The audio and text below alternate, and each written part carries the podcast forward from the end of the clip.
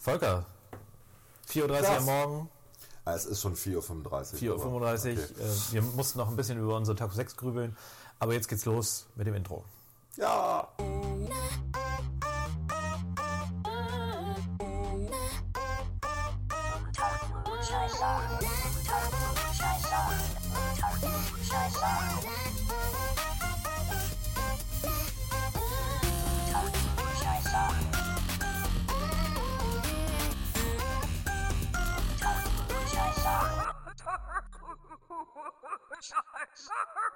Unter Klugscheißern. Achtung! Es folgt eine Anmerkung der Klugscheißer-Redaktion. Dieser Podcast wurde aufgezeichnet, bevor die Bremer SPD eine große Koalition mit der CDU ausgeschlossen hat. Vielen Dank für Ihre Aufmerksamkeit.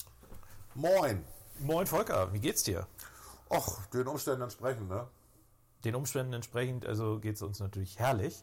Äh, wir wollen ja gute Laune verbreiten, das ist ja wichtig. Ja, gute Laune, ist ja Morning Show und so. Morning ja. Show, gute Laune, das Ja. gehört ein bisschen dazu. Wir haben heute, Super Kaffee haben wir heute. wir haben heute super Kaffee und wir haben heute lustige Themen. Wir sind halt nicht mal nicht in meinem Büro, sondern wir sind halt mal bei mir zu Hause und da ist der Kaffee echt besser. Der Kaffee ist tatsächlich besser. äh, vielleicht hört ja jemand aus deinem Büro zu Scheiße, stimmt. und verbessert das. Dann wollen die eine bessere Kaffeemaschine haben. Nein, was haben wir heute? Wir haben Thema der Woche, äh, ist äh, die Wahl in Bremen und Ja. mal gucken, ob wir auch ein bisschen über die Europawahl sprechen. Ähm, aber ich, wir werden uns sicherlich eher auf die Wahl in Bremen konzentrieren. Wichtige unser, Wahl. Unser Wahlspecial ist das hier heute. Genau, es ist unser Wahlspecial, weil auch äh, die Wahl in Bremen natürlich Auswirkungen hat auf den Bund. Wir wissen, wenn die SPD hier noch weiter abstürzt, dann ist das äh, für eine große Koalition, für das Ende der großen Koalition nicht ganz unwichtig. Bei Siri streiten sich zwei KIs, das ist also wieder dabei. Immer geliebt, Siri. Und wir machen die Top 6 äh, der schlecht, aus unserer Sicht schlechtesten Wahlplakate dieser Bürgerschaftswahl. Echt schlechteste, ich dachte beste. Ui. Ähm, Hui! Ui. Äh, nein, natürlich die schlechtesten. Und äh, wir nehmen natürlich die FDP außen vor, ist ja klar. Also es wäre Netzbenutzerei, das machen wir nicht.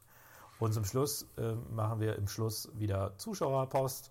Wir haben ein, zwei E-Mails bekommen, oder? Leserbriefe, ja, ja. Und wir haben Messages bekommen. Volker ist unser Zuschauerbeauftragter, Und Zuhörerbeauftragter. wir reden auch noch ein bisschen über die Rente, aber da gab es einen schönen Claim, den uns Tim geschickt hat. Ich mache mir keine Sorgen über die Zukunft, ich erbe. Und Okay. schon sind wir wieder im Klischee. Jetzt geht's los.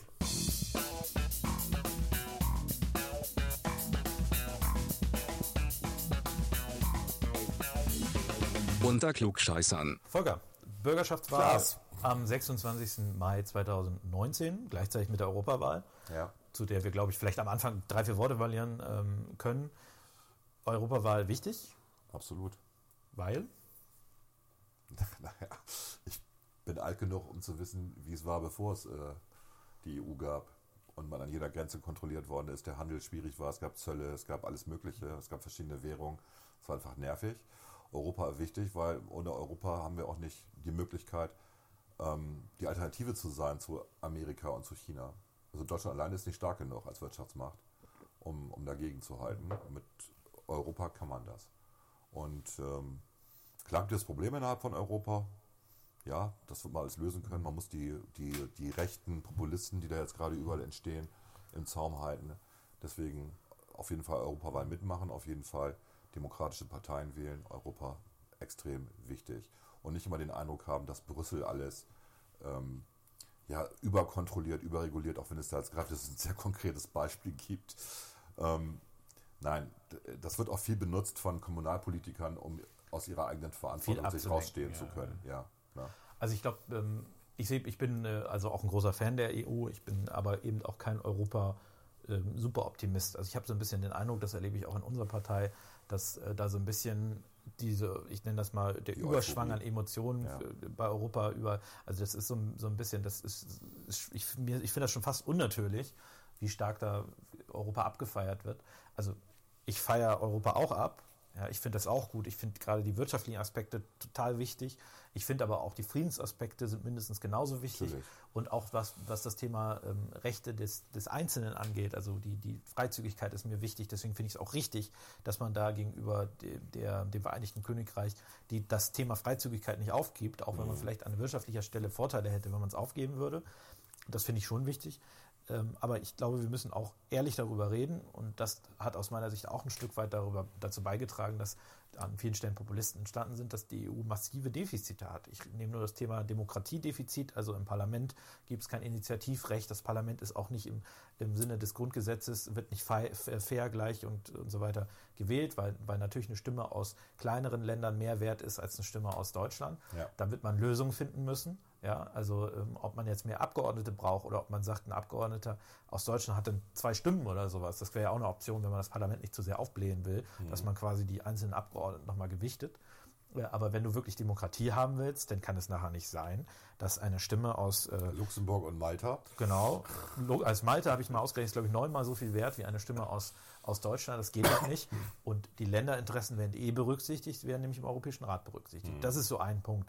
Der zweite Punkt ist natürlich immer das Thema Überregulierung. Da ist die EU schon teilweise ziemlich stark drin. Ja, klar. Ähm, das dritte ist das Thema Judikative. Wir hatten jetzt, äh, jetzt das ähm, Urteil zu der Arbeitszeiterfassung, wo quasi die Europäische Union und der, der Europäische Gerichtshof ist sehr bekannt dafür, sich, sich Rechte rausnimmt, die aus meiner Sicht nun wirklich nicht auf europäischer Ebene geregelt werden müssten. Also wir können darüber reden, ob Arbeitszeit grundsätzlich, also ob wir sagen, wir wollen überall in Europa einen Arbeitszeitkorridor haben, wo quasi die einen also wo der irgendwie zwischen 20 und 60 Stunden liegt, das soll so jemand arbeiten, das ist die Arbeitszeitrichtlinie, okay, können wir darüber reden.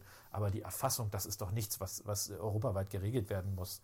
Da gibt es doch auch teilweise Systeme, die funktionieren sehr erfolgreich. Also es gab überhaupt aus meiner Sicht gar keinen Grund, da einzugreifen. Das sind so meine Punkte bei Europa, wo ich glaube, dass man noch was machen kann. Ich finde das Projekt gut und richtig. Wir müssen uns halt nicht wundern, wenn wir es alles äh, verklären und äh, sagen wir, super gut äh, super gut darüber reden, dass dann auch jemand ein bisschen kritisch da reinguckt und sagt, Leute, aber das ist ja gar nicht so. Und der Euro war auch so ein Thema, ähm, da ist ja die AfD auch mit entstanden, wo man bei diesen ganzen Rettungspaketen, ja, da ist man zu blauäugig reingegangen. Da hat man immer gesagt, Europa, Europa, Europa. Äh, ich im Nachhinein muss man ja auch sagen, war es richtig, das so zu machen. Aber es geht da eher Absolut. um die Kommunikation. Es geht darum, dass man auch ein bisschen kritisch darüber redet. Und äh, ja, das sind so meine, meine Aspekte, warum ich zwar Opa äh, freundlich bin, aber worum ich trotzdem äh, sehe, und das finde ich auch mit unserer Spitzenkandidatin gut, man hat schon noch viel Reformbedarf. Das Ding ist noch nicht am Ende. Mhm. Mein Monolog zur Europawahl. Das war dein Monolog? Ja. Ich kann das aber in irgendeiner Form nicht kritisieren oder, oder, oder anders oder von anderer Seite aus ergänzen, weil du hast völlig recht. Das ist die Situation gerade. Ja. Ist ein bisschen schade. Es ging auch mal, es gab ja eigentlich die Idee mit den Vereinigten ähm, äh, Staaten von Europa. Das können wir, glaube ich, auf lange Sicht abhaken. Das hat sich erstmal erledigt. Ne? Also, weil wir einfach zu viele Nationalinteressen haben. Dass Europa, dass Brüssel, Straßburg, dass die ähm, so ein bisschen übergriffig rüberkommen, liegt an, an ganz simplen menschlichen äh, Charaktereigenschaften. Nämlich, dass wenn ich schon mal Abgeordneter bin am Europäischen Parlament, äh, natürlich auch möchte, dass, wenn es einen Gesetzentwurf gibt, dass ich dann auch noch meinen Senf dazu äh, beigeben kann. Deswegen sind diese ganzen europäischen Gesetze ja so lang und kompliziert. Das ist ein, äh, noch ein bisschen was anderes, wie wenn es eine Zentralregierung wäre. Ne? Absolut. Aber gut, das werden wir jetzt nicht mehr ändern können. Ähm, da gibt es übrigens, vielleicht nur ganz kurz, es gibt eine wunderbare Dokumentation, ich glaube, die kommt äh, aus der BBC, die nennt sich Inside Europe. Die habe ich gesehen. Ten Years of Turmoil. Ja. Turmoil. ja. Inside Europe, Ten Years of Turmoil. So ist es, glaube ich, richtig ausgesprochen, vielleicht auch nicht. Hat drei Teile, die alle ungefähr eine Stunde geben. Äh, äh, eine Stunde gehen, die gibt es, glaube ich, auch auf YouTube, wo sie wahrscheinlich legal liegen. Und ähm, da hat Donald Trump, Donald Trump, Donald Tusk, der äh, zwischendurch, ich glaube was, es war Donald Tusk, der zwischendurch äh, Präsident des Europäischen Rates wurde. Und da mhm. ging es um die Migrationsfrage äh, letztlich. Und er hat gesagt, der hat den ganz schlauen Satz gesagt, ähm, was im Moment ein bisschen fehlt. Äh, Europa lebt vom guten Willen. Und das Projekt Europa lebt eben vom guten Willen der Nationalstaaten, vom guten Willen der nationalen Bevölkerung und vom guten Willen der nationalen Regierung. Und dieser gute Wille, der war über Jahrzehnte extrem ausgeprägt. Ja, ist richtig. Also es, es war so und es war auch gut so. Also wenn man sich anguckt. Weil in den Köpfen auch noch die Kriege waren und so weiter. Richtig, das war noch viel präsenter. Ja. Aber es war eben auch und so. Der Sozialismus, man, ne, und diese ganzen. Absolut. Man hat sehr, sehr viel Rücksicht genommen mhm. auf die kleinen Mitgliedstaaten. Mhm. Also die hat man schon über Gebühr berücksichtigt. Deutschland hat sich auch immer völlig zu Recht, hat ja. immer gesagt, ich zahle vielleicht auch ein bisschen mehr, dann ist mhm. das auch okay, wir profitieren ja alle. Mhm. Äh, und dieser gute Wille, den hat man ein Stück weit aufs Spiel gesetzt äh, im, im Zuge dieser, dieser drei Ereignisse. Das erste Ereignis war, wie gesagt, äh, die Griechenland-Rettung. Ähm, also die ganze Euro-Rettung, das, das, hat aus, wird man in diesen Dokumentationen, ist das auch gut aufgearbeitet. Man vergisst immer, dass vor Griechenland Irland war und Irland hat es hingekriegt. Nein, nein, also das Konzept, das Konzept ähm, Griechenland zu retten, ist dasselbe gewesen wie das in Irland. Nur Irland hat es hinbekommen. Das Konzept war gut. Es geht nicht um das Konzept an sich. Okay. Ich kritisiere quasi nicht, wie man es gemacht hat. Ich kritisiere, äh, kritisiere so ein Stück weit, wie man es kommuniziert hat, wie man auch mit den Leuten umgegangen ist, äh, wie man vielleicht mit ein bisschen ähm, mehr guten Willen auf einer Seite, auch bei dem anderen äh, mehr guten Willen erzeugt hat. Und natürlich muss man vorher auch kritisieren, dass Griechenland über dem Euro war, war, war natürlich ein Fehler. So, aber äh, und ähnliches ist dann später bei der Flüchtlingsfrage. Da hat, ähm, hat Deutschland einen Riesenfehler gemacht, äh, indem es sich nicht mit den europäischen, Merkel hat nicht die falsche Entscheidung getroffen, aber man hat sich nicht mit den europäischen Verbündeten ausreichend abgesprochen. Ja, das war die falsche Entscheidung. Da hat sie wirklich, Das war ein da Fehler. hat sie wirklich Mist gemacht. Dadurch ist ein bisschen guter Willen verloren gegangen. Und ich glaube, dass man jetzt in einer Phase ist, wo man tatsächlich wieder daran arbeiten muss, diesen guten Willen aufzubauen, überall in Europa. Und das werden wir erst schaffen, wenn dieses Brexit-Thema abgeschlossen ist. Das ist, das ist wie ein Schatten darüber. Wenn das abgeschlossen ist, das Brexit-Thema in die eine oder andere Richtung, wir wissen es ja irgendwie nicht, wie es ausgeht, äh, dann äh, glaube ich, kann man auch wieder in Europa daran arbeiten, dass es mehr guten Willen gibt. Also vielleicht noch zum Schluss, Europa war wichtig, äh, aber für uns hier in Bremen natürlich viel wichtiger ist die Bürgerschaftswahl, weil, äh, Weil sie auch bundespolitische Auswirkungen hat. weil sie auch noch stärker bundespolitische Auswirkungen hat. Wir wissen, es geht hier auch um den Niedergang der SPD insgesamt, auch in ganz Deutschland. Die SPD ist hier im Moment noch äh, ungefähr 8 Prozentpunkte in den Umfragen vor, vor dem Bundestrend. Äh, aber man sieht eben auch, wie stark sich so ein Bundestrend auf die Landtagswahlen auswirkt, ganz klar. Äh, und das Zweite ist, ähm, hier geht es darum, dass ein Land das erste Mal seit 70 Jahren potenziell 74. seit über 74 Jahren ja richtig potenziell von einer anderen Regierung ohne SPD-Beteiligung Ja, wird mal. Zeit. Nicht? Also Demokratie heißt ja auch stetiger Wechsel der Regierung und nicht immer dieselbe Partei regiert. Das ist in Bayern ein bisschen was anderes, da ist es auch so. Das finde ich auch nicht gut, dass die CSU immer durchregiert, aber die CSU ist da eine ernsthafte Volkspartei. Aber auch nicht seit 74 Jahren, muss man Äh. Entschuldigung, da ist es seit 1949 so, genau, das sind 70 Jahre. Also wir waren ja 70 Jahre. Also wir haben die Chance, nach 70 Jahren die SPD äh, hier mal aus dem Amt zu bekommen.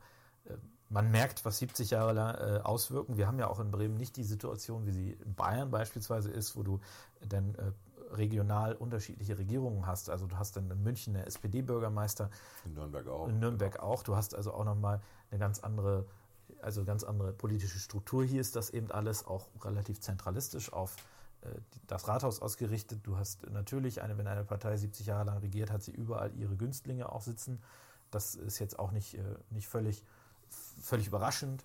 Äh, Es ist ein gewisser, also es ist keine Aufbruchsstimmung innerhalb der SPD da, dass man jetzt sagen, das Gefühl hätte, sie würden jetzt mal in Bremen richtig was ändern, sondern was, was, man, was wir beobachten ist, sie bewegen sich politisch eher nach links, jetzt auch im Wahlkampf. Also da wird schon viel über Eignung geredet, da wird viel über, ähm, über das Thema Miet, äh, Mietbremsen und so weiter geredet. Also das ist sehr viel staatlicher Aktionismus und es wird eben nicht geschaut, was kann man in Bremen, also was ist, hat man in, in Bremen die letzten 70 Jahre versucht, was hat geklappt, es hat ja auch einiges geklappt, was hat nicht geklappt äh, und daraus wird eigentlich keine Lehre gezogen, sondern das äh, Muster ist quasi, in Bremen geht's, haben, haben die Leute, sind arbeitslos, okay, dann schaffen wir staatliche Stellen, damit die Leute, die arbeitslos sind, Arbeit haben. Und das hat man auch schon mal ausprobiert, das hat auch nicht funktioniert. Also aus dieser, hat nicht funktioniert.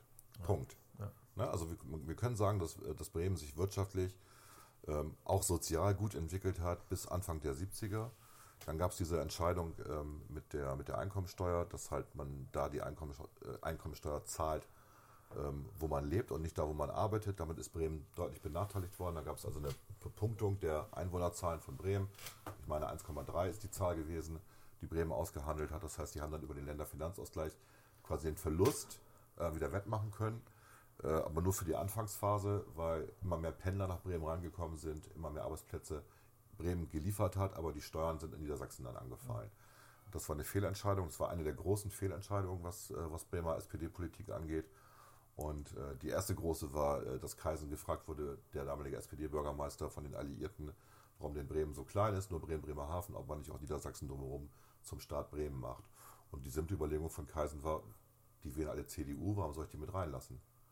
Und hat dann gesagt, was soll ich mit den Bauern? Und das war ein Fehler. Wenn wir den Speckgürtel hätten, so wie Hamburg ja bei dem Groß-Hamburg-Gesetz Altona und Harburg dazu bekommen hat, hätte man eine andere Menge an Leuten und hätte auch ein anderes Potenzial und hätte auch das Problem jetzt mit der, mit der Einkommensteuer nicht. Das ist das eine. Das zweite ist natürlich dann, dass ähm, bei, den, bei den großen Werftenkrisen, AG Weser und später Vulkan, ähm, wir sehr, weil wir auf die Werften gesetzt haben hier in Bremen, was auch richtig war, muss man wirklich sagen. Also nach dem Krieg war Bremen zerstört. Kaisen hat als Marschrichtung ausgegeben, drei Sachen, die wir in Bremen reparieren müssen. Die Häfen, die Häfen, die Häfen. Und hat er recht gehabt. Ja.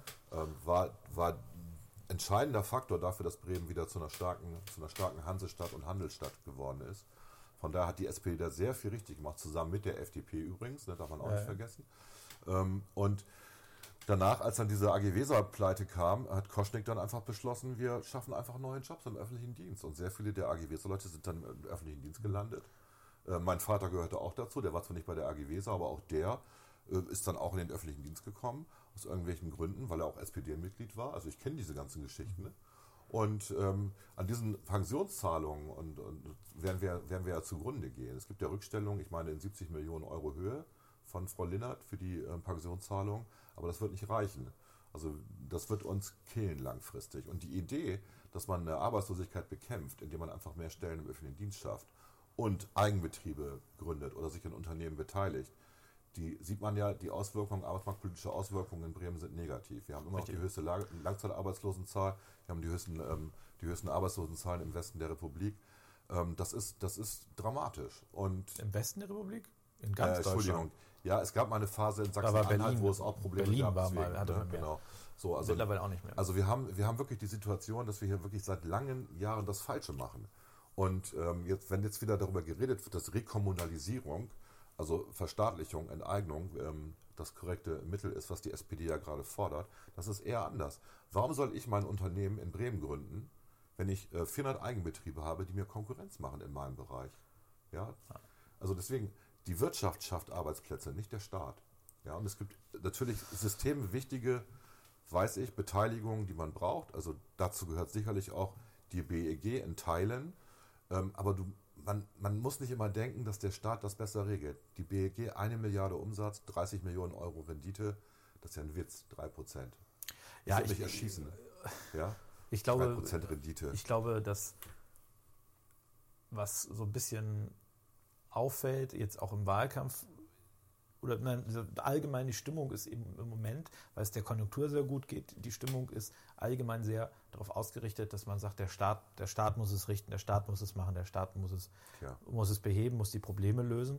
Äh, Und was deswegen handelt die SPD, weil die diese Stimmung spürt, handelt auch und, und nutzt das ja jetzt auch im Wahlkampf sehr extrem, handelt auch danach.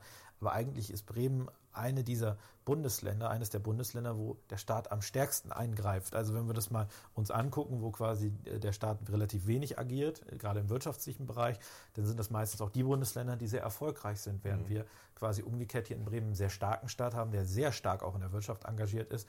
Und trotzdem ist es, läuft es hier schief. Und die Antwort der SPD ist eben, wir Gerade- müssen noch mehr machen. Ja? Gerade deswegen läuft es schief. Und ich glaube, was man hier jetzt, was, was bei der Thema Wahl, was man einfach beobachtet, äh, ist, dass die SPD eben sehr stark auf dieses Negative Campaigning setzt, also sehr stark darauf setzt, den Leuten Angst zu machen vor, vor einer Beteiligung der CDU. Die CDU will das verkaufen, will das machen. Dabei muss man ja fairerweise zur Ehrenrettung der CDU sagen oder nicht zur Ehrenrettung. Ähm, die wollen das ja gar nicht, die haben das ja gar nicht im Wahlprogramm stehen. Das hat irgendwie der Wirtschaftsrat der CDU, der ein eigenständiger Verein ist, hat das, hat das proklamiert, aber das steht nicht im Wahlprogramm der CDU. Und äh, also die SPD macht da ein sehr starkes Negative Campaigning äh, und lenkt sehr stark vom eigenen Versagen ab. Ne? Also Darüber, genau. das ist, das, Das ist ist, der Trick. das ist die Teil der SPD-Kampagne. Angst machen. Ist Angst der Trick. machen, ja. Angst. Weil das heißt ja, Privatisierung heißt ja nicht, dass Arbeitsplätze verloren gehen, sondern mal entstehen ja sogar neue Arbeitsplätze. Und es ist- heißt auch nicht, dass die schlechter bezahlt werden, die Leute, sondern mal so verdienen die mehr als vorher. Aber es ist halt, das wird Angst äh, gemacht. Ne? Also in der Ja, ja. Wirtschaft verdienst du, das kann man, das kann jeder recherchieren, äh, wenn die Leute höher bezahlt als im öffentlichen Dienst. Von daher, ähm, Ja, es kommt immer noch an wer. Geschenkt. Ne? Also äh, das ist da- nämlich ja das, die SPD hat ja nicht die Zielgruppe des Normalverdieners, sondern hat eben eine andere Zielgruppe. Und natürlich gibt es im öffentlichen Dienst Jobs, die, die im unteren Bereich sind, die natürlich sehr gut bezahlt werden im Vergleich zur Privatwirtschaft. Ne? Das gibt es natürlich auch, muss man fairerweise sagen. Das ist irgendwo, irgendwo gibt es da, äh, wie soll ich sagen, in der Privatwirtschaft wird die, wird die Arbeitskraft eben stärker nach Marktlage bewertet und damit im Prinzip, wenn man fair sagen will, fairer bewertet äh, während in der öffentlichen Dienst äh, quasi nicht so sehr äh, geschaut wird, äh, wie ist die Marktlage, sondern es gibt eben festgesetzte Regeln, nach denen Leute bezahlt werden. Das ist in der Regel die Ausbildung. Und die sorgt natürlich dafür, dass es teilweise keine Anreize gibt, sich besonders gut einzubringen und so weiter. Aber das ist eine ganz andere Diskussion. Ich will ein bisschen zurückkommen zum. Nee, ich will noch eine Sache Ja. dazu sagen, weil meine Wir haben gestern Morgen auf der äh, äh, auf einer Autofahrt auch kurz drüber geredet und meine Frau sagte, was ihr alle vergesst ist, ähm, dass die natürlich äh, die, ähm, diese ganzen Beteiligungen brauchen, ne? um altgediente Genossen irgendwo unterzubringen. Und das ist nicht ganz falsch. Das vergessen wir immer, weil Ja, wir nicht so also- denken. Nicht? Aber eine, eine, eine BSAG natürlich, wenn dann die Genossen und auch die, die altgedienten Grünen werden in die BSAG gepackt, in die Bremer Straßenbahn AG oder in die BEG. Deswegen sind die Renditen auch so schlecht und deswegen sind auch die Subventionen so hoch, die wir haben, weil da sitzen halt Leute, für die Jobs geschaffen werden. Und deswegen sind die so drauf aus, dass da ja nichts privatisiert wird. Ich meine, niemand von uns hat die Idee, die BSAG zu privatisieren. Das wird, das wäre echt Hardcore, ja. Also geht auch nicht. Wir wollen die eher ausbauen und wir wollen mehr Straßenbahnlinien und mehr Busse haben und so Aber, weiter. aber trotzdem wird man bei der BSAG Mal gucken müssen, ob die wirklich 55 Millionen brauchen jedes Jahr. Ne? Das kann man auch anders machen. Ja, Bremen ist, glaube ich, am zweiteuersten, was die Tickets angeht. Bremen ÖPNV. hat einen ganz schlechten ÖPNV eigentlich. Ja. Naja, was man, Weil Bremen auch eine scheiß Geografie hat. Langgezogener Schlauch an der Weser. Wenn Ja, wir. Klecks wären, ne, wäre es deutlich einfacher, den ÖPNV zu organisieren. Wir sind diese langgezogene Schlauch mit Bremen Nord. Das ist schon problematisch. Das stimmt. Nein, aber ich glaube, wenn wir, wenn wir zurück zum Wahlkampf kommen, dann beobachten wir eben, dass, äh, dass wir hier äh, eine SPD haben, die sehr stark von ihren Problemen ablenkt. Ähm, Das Thema, was ich in der öffentlichen Diskussion absolut vermisse, ist das Thema Bildung. Das ist für die vielen Wähler das wichtigste Thema. Das wissen wir aus zahlreichen Umfragen. Ja, also gerade Und auch in Verkehr ist das Bremen-Stadt. zweitwichtigste. Verkehr ist in Bremen-Stadt auch das zweitwichtigste, aber ich sage mal, das Thema Bildung schlägt sie alle mit Abstand. Ja. Und da ist es natürlich so, dass äh, das liegt sicherlich auch am Bildungskonsens, ähm, dass wir da eigentlich gar keine Debatten über das Thema Bildung führen, sondern es ist tot. Das Thema ist tot, das wird von keiner Partei so richtig aufgegriffen. Ich glaube, wir können es auch noch stärker aufgreifen. Ja. Aber äh, das ist doch peinlich und äh, das ist ja auch das, was in in der Debatte zum Bildungskonsens, was äh, die Fraktionsvorsitzende sagte, äh, die Debatten finden nicht statt. Es findet keine gute Debatte darüber statt, was die einzelnen Parteien sich wirklich unter einem Bildungssystem vorstellen. Und die Wähler können gar nicht darüber entscheiden. Also obwohl es das wichtigste, für die Wähler das wichtigste Feld ist, können die Wähler nicht wirklich darüber entscheiden, äh, bei ihrer Wahl, welches Bildungswesen wir haben. Weil ja auch die Botschaft ist, wir haben diesen Konsens unterschrieben und selbst wenn jetzt die FDP mitregieren würde, wir werden uns ja nicht aus diesem Konsens denn lösen. Das könnt ihr doch nie durchkriegen über den Koalitionswahl, bla bla bla bla bla. Also die Idee, der, das war sicherlich sehr schlau von der SPD, diesen Bildungskonsens auch wieder durchzuverhandeln und ähm, ich habe mich gewundert, dass die CDU da mitgemacht hat. Ja, haben wir uns aber, gewundert. aber äh, ich sage mal, wer sich da insbesondere auch ins Fäustchen lacht, sind natürlich die Grünen. Aber ganz klar, die SPD ist der Gewinner, weil die Bildungspolitik ist in Bremen so schlecht wie in keinem anderen Bundesland. Ja, wir haben die schlechtesten, das schlechteste Abschneiden bei allen Tests. Wir haben äh, das höchst, die höchste Schere äh, zwischen Arm und Reich, was Bildungsabschlüsse angeht. Also die Armen äh, kriegen hier die schlechtesten Bildungsabschlüsse, die, die äh, mit den wohlhabenden Eltern kriegen die besseren. Also in keinem anderen Bundesland hängt der Bildungsabschluss so stark von dem Einkommen der Eltern ab wie in Bremen, was ja lustig ist, weil die Sozialdemokraten regieren ja seit 70 Jahren, oder seit über 70 Jahren und haben auch seitdem den Bildungssenator oder die Bildungssenatorin gestellt. Äh, Und es redet aber keiner drüber, weil die CDU natürlich gebunden ist, die kann das Thema nicht aufmachen. Wegen des Ja. Konsens. Und selbst für uns ist es schwierig, weil natürlich dann alle sagen, ja gut, darüber gibt es ja einen Konsens, was wollen wir da jetzt debattieren? Also wenn man Debatten führt, braucht man ja auch mehr als einen, der eine unterschiedliche Position hat, sonst, äh, sonst läuft das ja auch irgendwie auf, auf alle gegen einen hinaus. Und das findet nicht statt, das ist, finde ich, bemerkenswert. Also ich erinnere daran, dass wir in Nordrhein-Westfalen vor äh, einigen Jahren, ich glaube 2017 war das, im Frühjahr 2017, da ist die ganze Wahl ist an der Bildungspolitik äh, orientiert gewesen. ja. Also die, die Grünen und die Roten sind damals aus der Regierung geflogen, weil die Leute mit der Bildungspolitik nicht Ja, weil, einverstanden die, waren. weil die auch wirklich schlecht geworden sind in, in, in der Phase. Die, die Notendurchschnitte sind gesunken, Ja. die Abitursquoten sind gesunken. Die haben es wirklich geschafft, das die, abzuwirtschaften. die Vergleichsleistungen sind halt Ja. gesunken. Oder? Und äh, ich sage mal, wir haben es jetzt sogar, äh, es geht schon so weit, dass die SPD quasi jetzt, äh, also die SPD-Bildungssenatorin nicht mehr möchte oder es nicht mehr verpflichtend macht, was dazu führen wird, dass es keiner macht. Mhm. Ne, das ist ja auch geschickt. Du sagst eigentlich, nimm daran nicht mehr teil, aber das kannst du ja nicht sagen. Deswegen sagst du, ihr könnt da jetzt freiwillig dran teilnehmen. Äh, an diesem Vergleichstest, das ist jetzt für die dritte Klasse, das heißt Vera 3.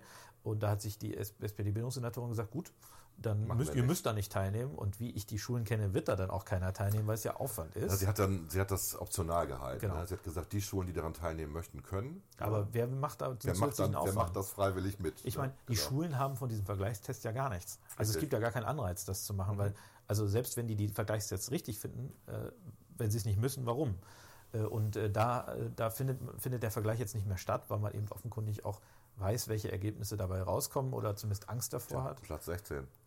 Platz 16, vielleicht sogar mal Platz 15, weil irgendwer, Baden-Württemberg sind, arbeiten die ja gerade dran unter den Grünen, dass sie in der Bildungspolitik absteigen. Stimmt, Ganz ja. genau, da ist viel Ideologie auch dahinter. Mhm. Äh, aber das ist doch, also ich, ich, das finde ich wirklich bemerkenswert, dass äh, so wenig über das Thema Bildung geredet wird, äh, dass es man, also man fast den Eindruck gewinnt, es spielt eigentlich in diesem Wahlkampf keine Rolle. Ich war am Montag ja auf so einer Schüler-Podiumsdiskussion ähm, und da ging es natürlich auch um das Thema Bildung. Und tatsächlich waren die Ängste der Schüler gar nicht, also wenn wir jetzt von zum Beispiel Digitalisierung in der Bildung mhm. reden, ne? ähm, äh, die, Schüler, die Schüler hatten keine Angst davor, mit äh, digitalem Instrumentarium zu arbeiten. Ja, obwohl wir, wir, sagen ja in unserem Wahlprogramm, wir müssen beide stärken, das Digitale und Absolut. das Analoge. Also wir müssen die Stärken identifizieren, die Schüler und Schülerinnen haben und die müssen dann auch befördert werden, die jeweiligen Stärken. Sondern die hatten tatsächlich die, die Angst, dass äh, die Lehrer das nicht äh, und Lehrerinnen das nicht mitmachen. Ähm, die haben anscheinend negative Erfahrungen mit dem aktuellen System It's Learning gemacht. Also viele Lehrer boykottieren das anscheinend. Ja, ist ja auch, äh, glaube ich, freiwillig. Ne? Und also. ja, und das, aber die Schüler würden es gerne nutzen. Das ist eine ganz interessante Plattform, ja, ja. wo man auch Klassengemeinschaften bilden kann, so ein bisschen wie eine WhatsApp-Gruppe, sich Nachrichten zuschicken kann, ähm, sich austauschen kann. Und die haben alle Smartphones und das Ding, das, das System ist Smartphone-kompatibel. Man kann also mit dem Smartphone, man muss keinen Computer haben. Man kann da schon eine ganze Menge mitmachen. Und die hatten Angst, dass die Lehrer diejenigen sind, die das System aufhalten. Sind sie und, ja auch. Also ähm, das ist ja immer. Und dann war halt die Frage an die Parteien, die dort saßen, wie, wie wir das denn ähm, verhindern wollen. Und dann kam von allen Parteien äh, Förderkurse für Lehrer. Ja? ja? Und wir waren ja die einzigen, die mal einen Antrag gestellt hatten, äh, man könnte ja auch die Lehrer mit dem entsprechenden technischen Equipment ausstatten. Ja. Alle drei, vier, fünf Jahre mal kriegen die einen neuen Laptop oder so. Nach das, Bedarf, genau. Und das nächste nach Bedarf und das nächste ist natürlich auch, äh, das ist ja, dass es dieses digitale Konzept ähm, der, der, der Bildung in, in der Schule ja erweitert wird. Ähm, wir haben in, in den USA Projekte, wo es halt so ist, dass die Lehrer zwar da sind, die Lehrer aber nur noch die Informationen und das Wissen makeln. Und wenn ein Schüler sich weiter fortbilden will, als der Lehrer das Know-how hat, dann vermittelt der Lehrer eine Person irgendwo auf der Welt, die mehr weiß als er und die greift dann virtuell dazu und vermittelt das dem, dem, dem Schüler. Dieses Projekt läuft seit 2000, Ende der, ne, Quatsch, Ende der 90er, also man hat schon langjährige Erfahrung damit. Und ähm, das funktioniert super. Die Schüler, die in diesen, in diesen virtuellen Klassenräumen, also nicht virtuell, sind real da, aber das, der Klassenraum ist halt so groß wie die Welt, wie das Internet, äh, die, das, die das nutzen. Ähm, die haben super Abschlüsse, haben super ähm, äh, Berufserfolge äh, hinterher. Ja. Das scheint zu funktionieren. Das wird halt nur in prekären Stadtteilen gemacht glaube ich, nicht der Eindruck entstehen darf, dass wir grundsätzlich das amerikanische Bildungssystem Nein. für Gutes halten. Ne? Nur das, das ist ein gutes das, Projekt. Das ist, das ein, ist ein gutes Projekt. Genau. Ja. Also ich bin persönlich auch der Meinung, wir müssen wieder zurück zum neunjährigen Gymnasium, weil wir brauchen auch Zeit, um mehr auszubilden als das reine Wissen. Also Schule muss mehr sein als Wissensvermittlung. Was wir nachher in äh, Amerika erleben, äh, an vielen Schulen ist ja diese, dieser, äh, dieser äh, Lauf auf diese standardisierten Tests, ne, die ja wirklich wo wir nicht über wie, wie hier Abiturs, offene Abitursaufgaben reden, schreiben Sie, erklären Sie, warum das und das so ist, sondern Multiple den, Choice. Den Multiple Choice im Prinzip, ja. SATs heißen mhm. die, äh, die dann über die College-Aussichten entscheiden und äh, wo du, auf welches College du gehst, entscheiden nachher darüber, welchen Berufserfolg du hast.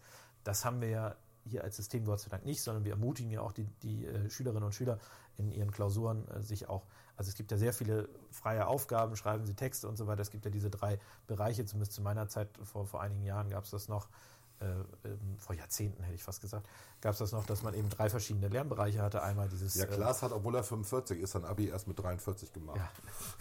Ja. äh, die drei Lernbereiche, wo du äh, zum einen äh, Wissen, wieder, Wissen wiedergeben ist das eine, das zweite ist, ich glaube, Wissen anwenden. Ne? Und das dritte ist irgendwie Wissen übertragen oder sowas. Keine Ahnung, da gab es so drei Lernbereiche.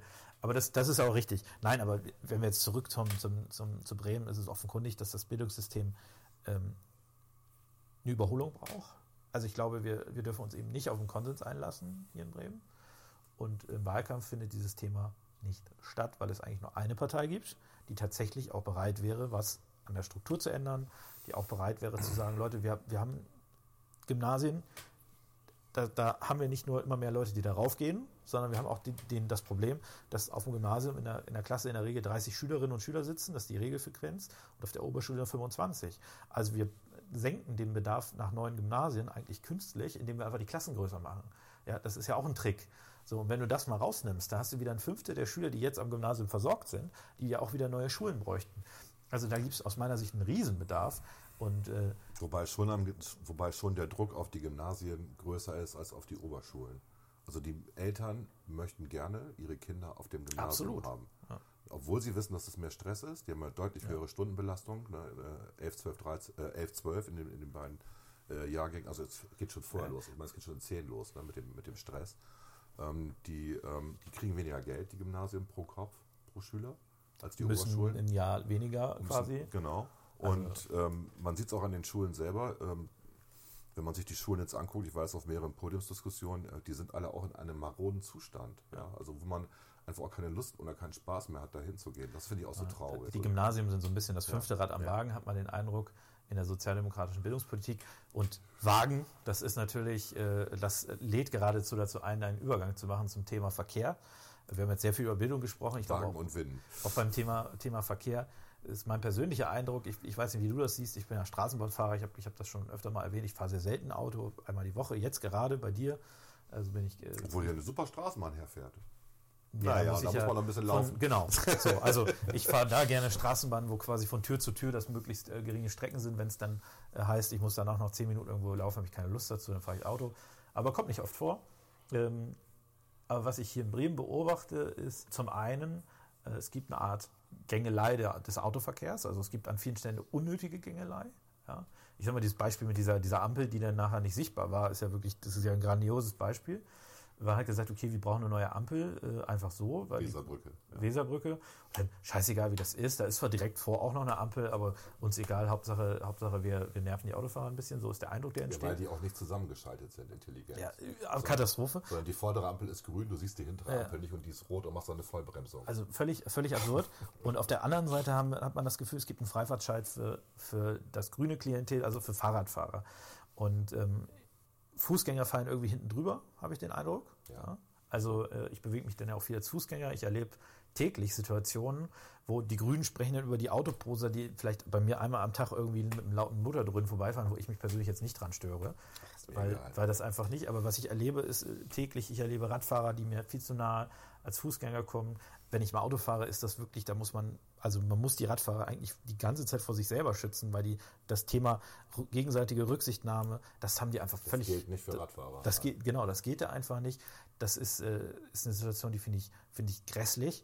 Äh, und dann, ähm, Ich fahre auch, also ich fahre ja eher Passivrad dann. Ne? Ich, ich passe halt auf und nehme Rücksicht, aber das wollen die Radfahrer ja nicht mehr. Also, geht es ja auch um, äh, ich habe recht. Mhm. Und was die Politik macht, ist äh, aus meiner Sicht, es, es wird halt, ich meine, wir haben das letztens erlebt, da gab es eine Soko quasi äh, gegen Autos, also da wurde irgendwie nach Raubgut gesucht und da hat man einfach mal irgendwie 20 Autos angehalten, die ganze Stadt lahmgelegt. Mhm.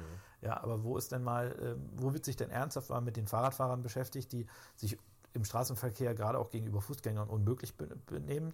Ja, die werden nicht sanktioniert, denen wird dann auch noch von der Politik gesagt, ihr macht im Prinzip alles richtig. Und am meisten nervt die Fahrradfahrer, die sich scheiße im Straßenverkehr unter, äh, ben- benehmen. Aus Berlin ist die Zahl ungefähr ein Viertel, hält sich an gar keine Regeln. Das nervt die anderen Radfahrer.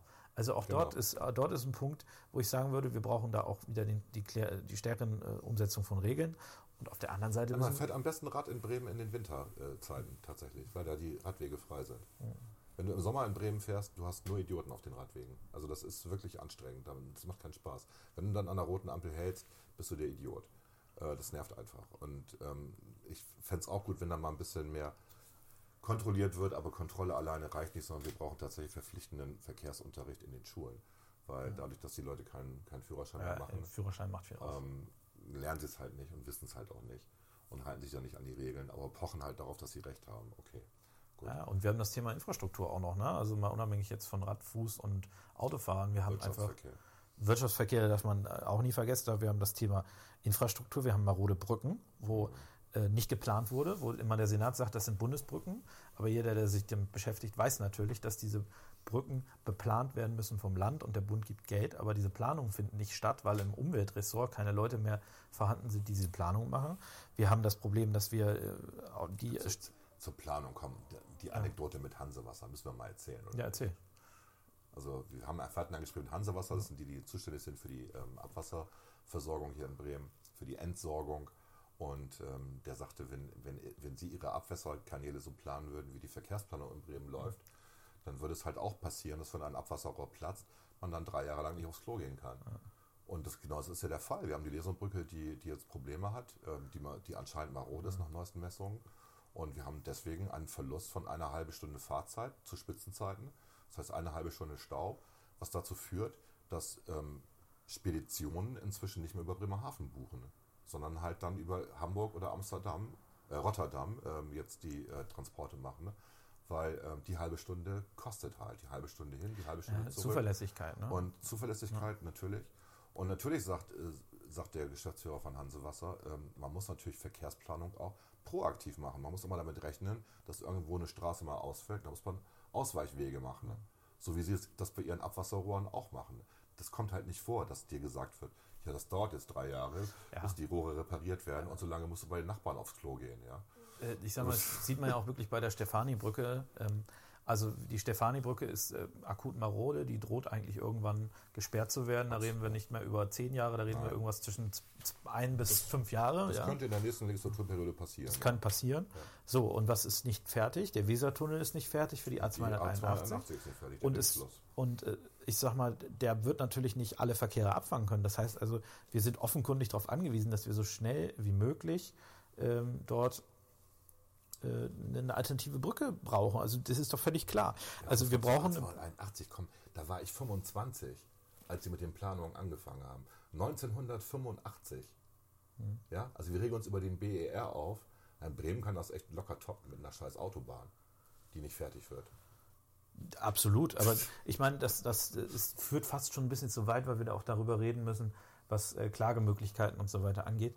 Äh, aber es ist schon sehr interessant, wie man 20 Jahre lang quasi auf so eine blöde, blöde äh, Autobahn, auf so einen Ringschluss warten kann. Im Prinzip sind jetzt schon Teile der A281 marode, bevor das ganze Ding wieder, wieder äh, zusammengeschlossen werden kann. Nee, nee, mal, äh, aber zurück zur Brücke. Das ist schon so, dass da offenkundig ist für jeden Laien, dass weder der Wesertunnel, wenn er dann mal fertig ist, noch die anderen Brücken ausreichen werden, um diese innenstadtnahe Brücke aufzufangen, wenn die ausfällt. Ja, und die fällt dann ja nicht für zwei Monate aus, sondern reden wir Genau. auch über, über Jahre. Da reden wir über Jahre. Ja. Genau. Also was könnte man machen? Man könnte jetzt schon mal auf die Idee kommen. Die Planung gab es ja im Prinzip auch schon äh, von der Überseestadt, wo auch viele Verkehre ja im Moment sind, die nicht richtig abfließen können, äh, eine Brücke bis nach Woltmarshausen zu machen, um zumindest da eine, eine Art Umgehung zu schaffen, damit auch die Leute aus der Überseestadt, wenn sie zum Beispiel auf die Autobahn wollen, ja, dass sie dann nicht äh, äh, einmal quer durch Bremen fahren müssen, sondern können fahren sie einfach über die Brücke und fahren dann hinten, äh, hinten auf die Autobahn. Also am besten mit Anschluss an die A281. Darum geht Ja. es ja. ne? Genau, dass man schon mal da irgendwie Ja. was löst. Und äh, so eine Brücke kann man eben dann, klar, das dauert auch ein bisschen, die ist nicht in einem Jahr fertig, aber das, das, ich sag mal, je früher man es anfängt, desto schneller ist es auch fertig. Ne? Äh, Das heißt, da reden wir natürlich auch von drei, vier Jahren, bis so ein Ding fertig ist, aber vielleicht ist sie sogar noch rechtzeitig fertig. Oder du hast dann in Zukunft eben auch äh, bessere Verkehrsflüsse. Aber warum macht man es nicht? Natürlich liegt es auch am Geld, es ist teuer, es kostet fast 300 Millionen Euro. Ja. Äh, Aber es liegt natürlich auch daran, dass man damit aus Sicht der Grünen den Radverkehr, äh, den, den Autoverkehr wieder attraktiver macht. Also es geht ja um ideologisches Denken und nicht so sehr darum zu gucken, was, was braucht wirklich diese Stadt. Wobei das keine Autobrücke wäre, das wäre natürlich eine, eine, Fahrbahn für alle. Eben, da, da. Straßenbahn, da könntest du auch Ja. nochmal, du könntest also nochmal eine neue Straßenbahnlinie sogar machen. Ne? Also du könntest dann die Woltmarshausen nochmal ans Straßenbahnnetz anschließen, wenn du es wolltest. Busse kannst du darauf fahren lassen, Radfahr Radfahrer Du können würdest darauf fahren. Als Stadtteil massiv aufwerten. Dadurch. Tatsächlich. Ja, mit einer Verbindung zur Überseestadt auf jeden Fall. Woltmarshausen ist sowieso ist, äh, ist eine sehr radfahrfreundliche äh, Stadt. Oft, da wird auch viel ÖPNV benutzt, weil die sind tatsächlich straßenbahnmäßig, busmäßig gut erschlossen. Woltmarshausen. Mhm. Und wenn das noch dazu käme, das wäre super für die, natürlich, klar. Und dahinter auch der, der Rest der Neustadt. Also wir reden auch von Rapplinghausen. Ja, es wird, wird auch, glaube ich, Woltmarshausen sozial aufwerten. Ja, ne? genau. Und wenn man beim Thema sozial aufwerten ist, ähm, redet man natürlich auch immer über das Thema innere Sicherheit, ne? weil was wichtig ist, damit Stadtteile ähm, äh, sozial gut angenommen werden, damit sich Leute in einem Stadtteil wohlfühlen. Ich bin der Überleitungskönig heute. Ist natürlich das, das Thema äh, innere Sicherheit und auch dort äh, ist es natürlich so, dass äh, die SPD uns quasi erzählt, Röwekamp, also der ehemalige Innensenator der CDU, ist an einem schuld, warum es gerade in Bremen nicht so gut läuft mit der inneren Sicherheit. Das ist auch schon zwölf Jahre her, dass der mal mit Der, der hat. zwölf Jahre her und der hat dann nur zwölf Jahre regiert, Mhm. hat dann allerdings die Polizeireform gemacht, also sicherlich nicht ganz unschuldig an der jetzigen Situation. Aber auch dort äh, ist es etwas, wenn wir über prekäre Stadtteile in Bremen reden, über die tatsächlichen Problemstadtteile, die eben nicht Oberneuland und Schwachhausen sind. Da haben wir nur ein, Problem mit Wohnungseinbruch, Kriminalität. Äh, sondern wenn wir über Drogenkriminalität, äh, Gewaltkriminalität reden, da haben wir natürlich viel mit den Stadtteilen Gröpeling, Teneva, Walle zu tun. Das Bremen-Nord nicht vergessen. Bremen-Nord äh, haben wir auch, ich sag mal, die Grona Düne da in, äh, ich glaube, Fegesack ist das. Ne? Ähm, das ist schon ein Problem in vielen Stadtteilen und dort ist die Polizei im Moment nicht in der Lage, überall äh, entsprechend aktiv zu sein. Ne? Wir haben ja auch Polizeireviere geschlossen. Also es gibt ja keine 24-7 oder es gibt noch ganz wenige ja. 24-7 offenen äh, Polizeireviere. Wir haben Stadtteilpolizeireviere, die machen halt Dienst, also so von, was weiß ich, 8 bis 16 Uhr und danach ist dann halt Schluss. Und dafür werden dann halt, äh, wurde versprochen, eine höhere Polizeiwagenpräsenz, die dann die Straßen lang fahren, die ihre Verkehrsstraßen. Naja, also ich sehe hier tatsächlich, das ist jetzt hier keine Hauptverkehrsstraße, wo ich wohne, aber ich sehe tatsächlich so am Wochenende einmal am Tag so einen Polizeiwagen hier langfahren. Ja, das beruhigt mich ungemein. Ja, und ähm, ich glaube, was man nicht vergessen darf, Thema Wohnungseinbruchkriminalität, das dauert teilweise Monate, bis so Spuren bearbeitet werden in der Kriminaltechnik. Also auch mhm. da sind zu wenig Leute, mhm. die äh, die Spuren bearbeiten können. Also man hat äh, die Polizei eigentlich kaputt gespart und ja. man muss jetzt wieder mühsam aufbauen, was man was man verloren hat. Und gleiches gilt für die Justiz. Also es kann doch wohl nicht wahr sein, das haben wir jetzt, glaube ich, zweimal gehabt, dass Leute aus der Untersuchungshaft entlassen werden. Also äh, Straftäter, die tatsächlich auch nicht nur, sage ich mal, ein Portemonnaie geklaut haben, weil die nicht rechtzeitig der Prozess gemacht werden kann. Das geht doch mal, also das, das, das kann man sich doch gar nicht vorstellen. Man darüber debattieren, warum muss man eigentlich als Polizist inzwischen ein Studium nachweisen? Ja, das kommt ja noch dazu. Das also, andere, warum sind die Aufnahmekriterien jetzt, so hoch? Wir haben jetzt quasi äh, als Aufnahmekriterium Abitur und dann mhm. gibt es ein Bachelorstudium mhm. hinterher, wo man sich tatsächlich in der Tat fragen kann, ob jeder Polizist ein Bachelorstudium braucht. Es gibt Freunde davon. Es gibt auch Gründe, warum das so sein kann. Mhm. Also du bist dann halt flexibel, kannst die Leute flexibel einsetzen. Und es kann auch teilweise teurer sein, eine doppelte Struktur zu erhalten. Aber natürlich gibt es auch gute Argumente, warum man sein kann, Polizist ist ja auch manchmal eine Form der Berufung. Also. Polizist ist ja nicht nur ein Beruf, sondern du musst mit Menschen umgehen können. Ne?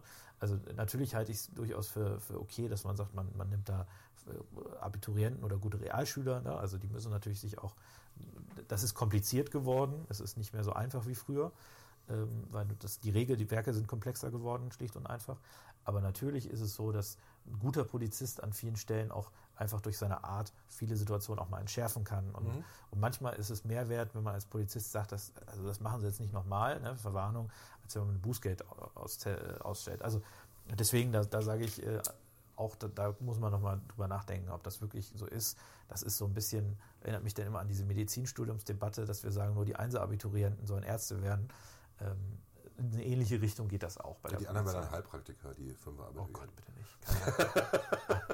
ich, ich, spreche mich mal ganz kurz hier für das Verbot von Heilpraktikern aus, aus Prinzip. Digitalisierung, ja, das ist so Thema, dein Thema, ja. Verwaltung. Digitalisierung, Verwaltung in Bremen ist, glaube ich, allgemein ein Thema.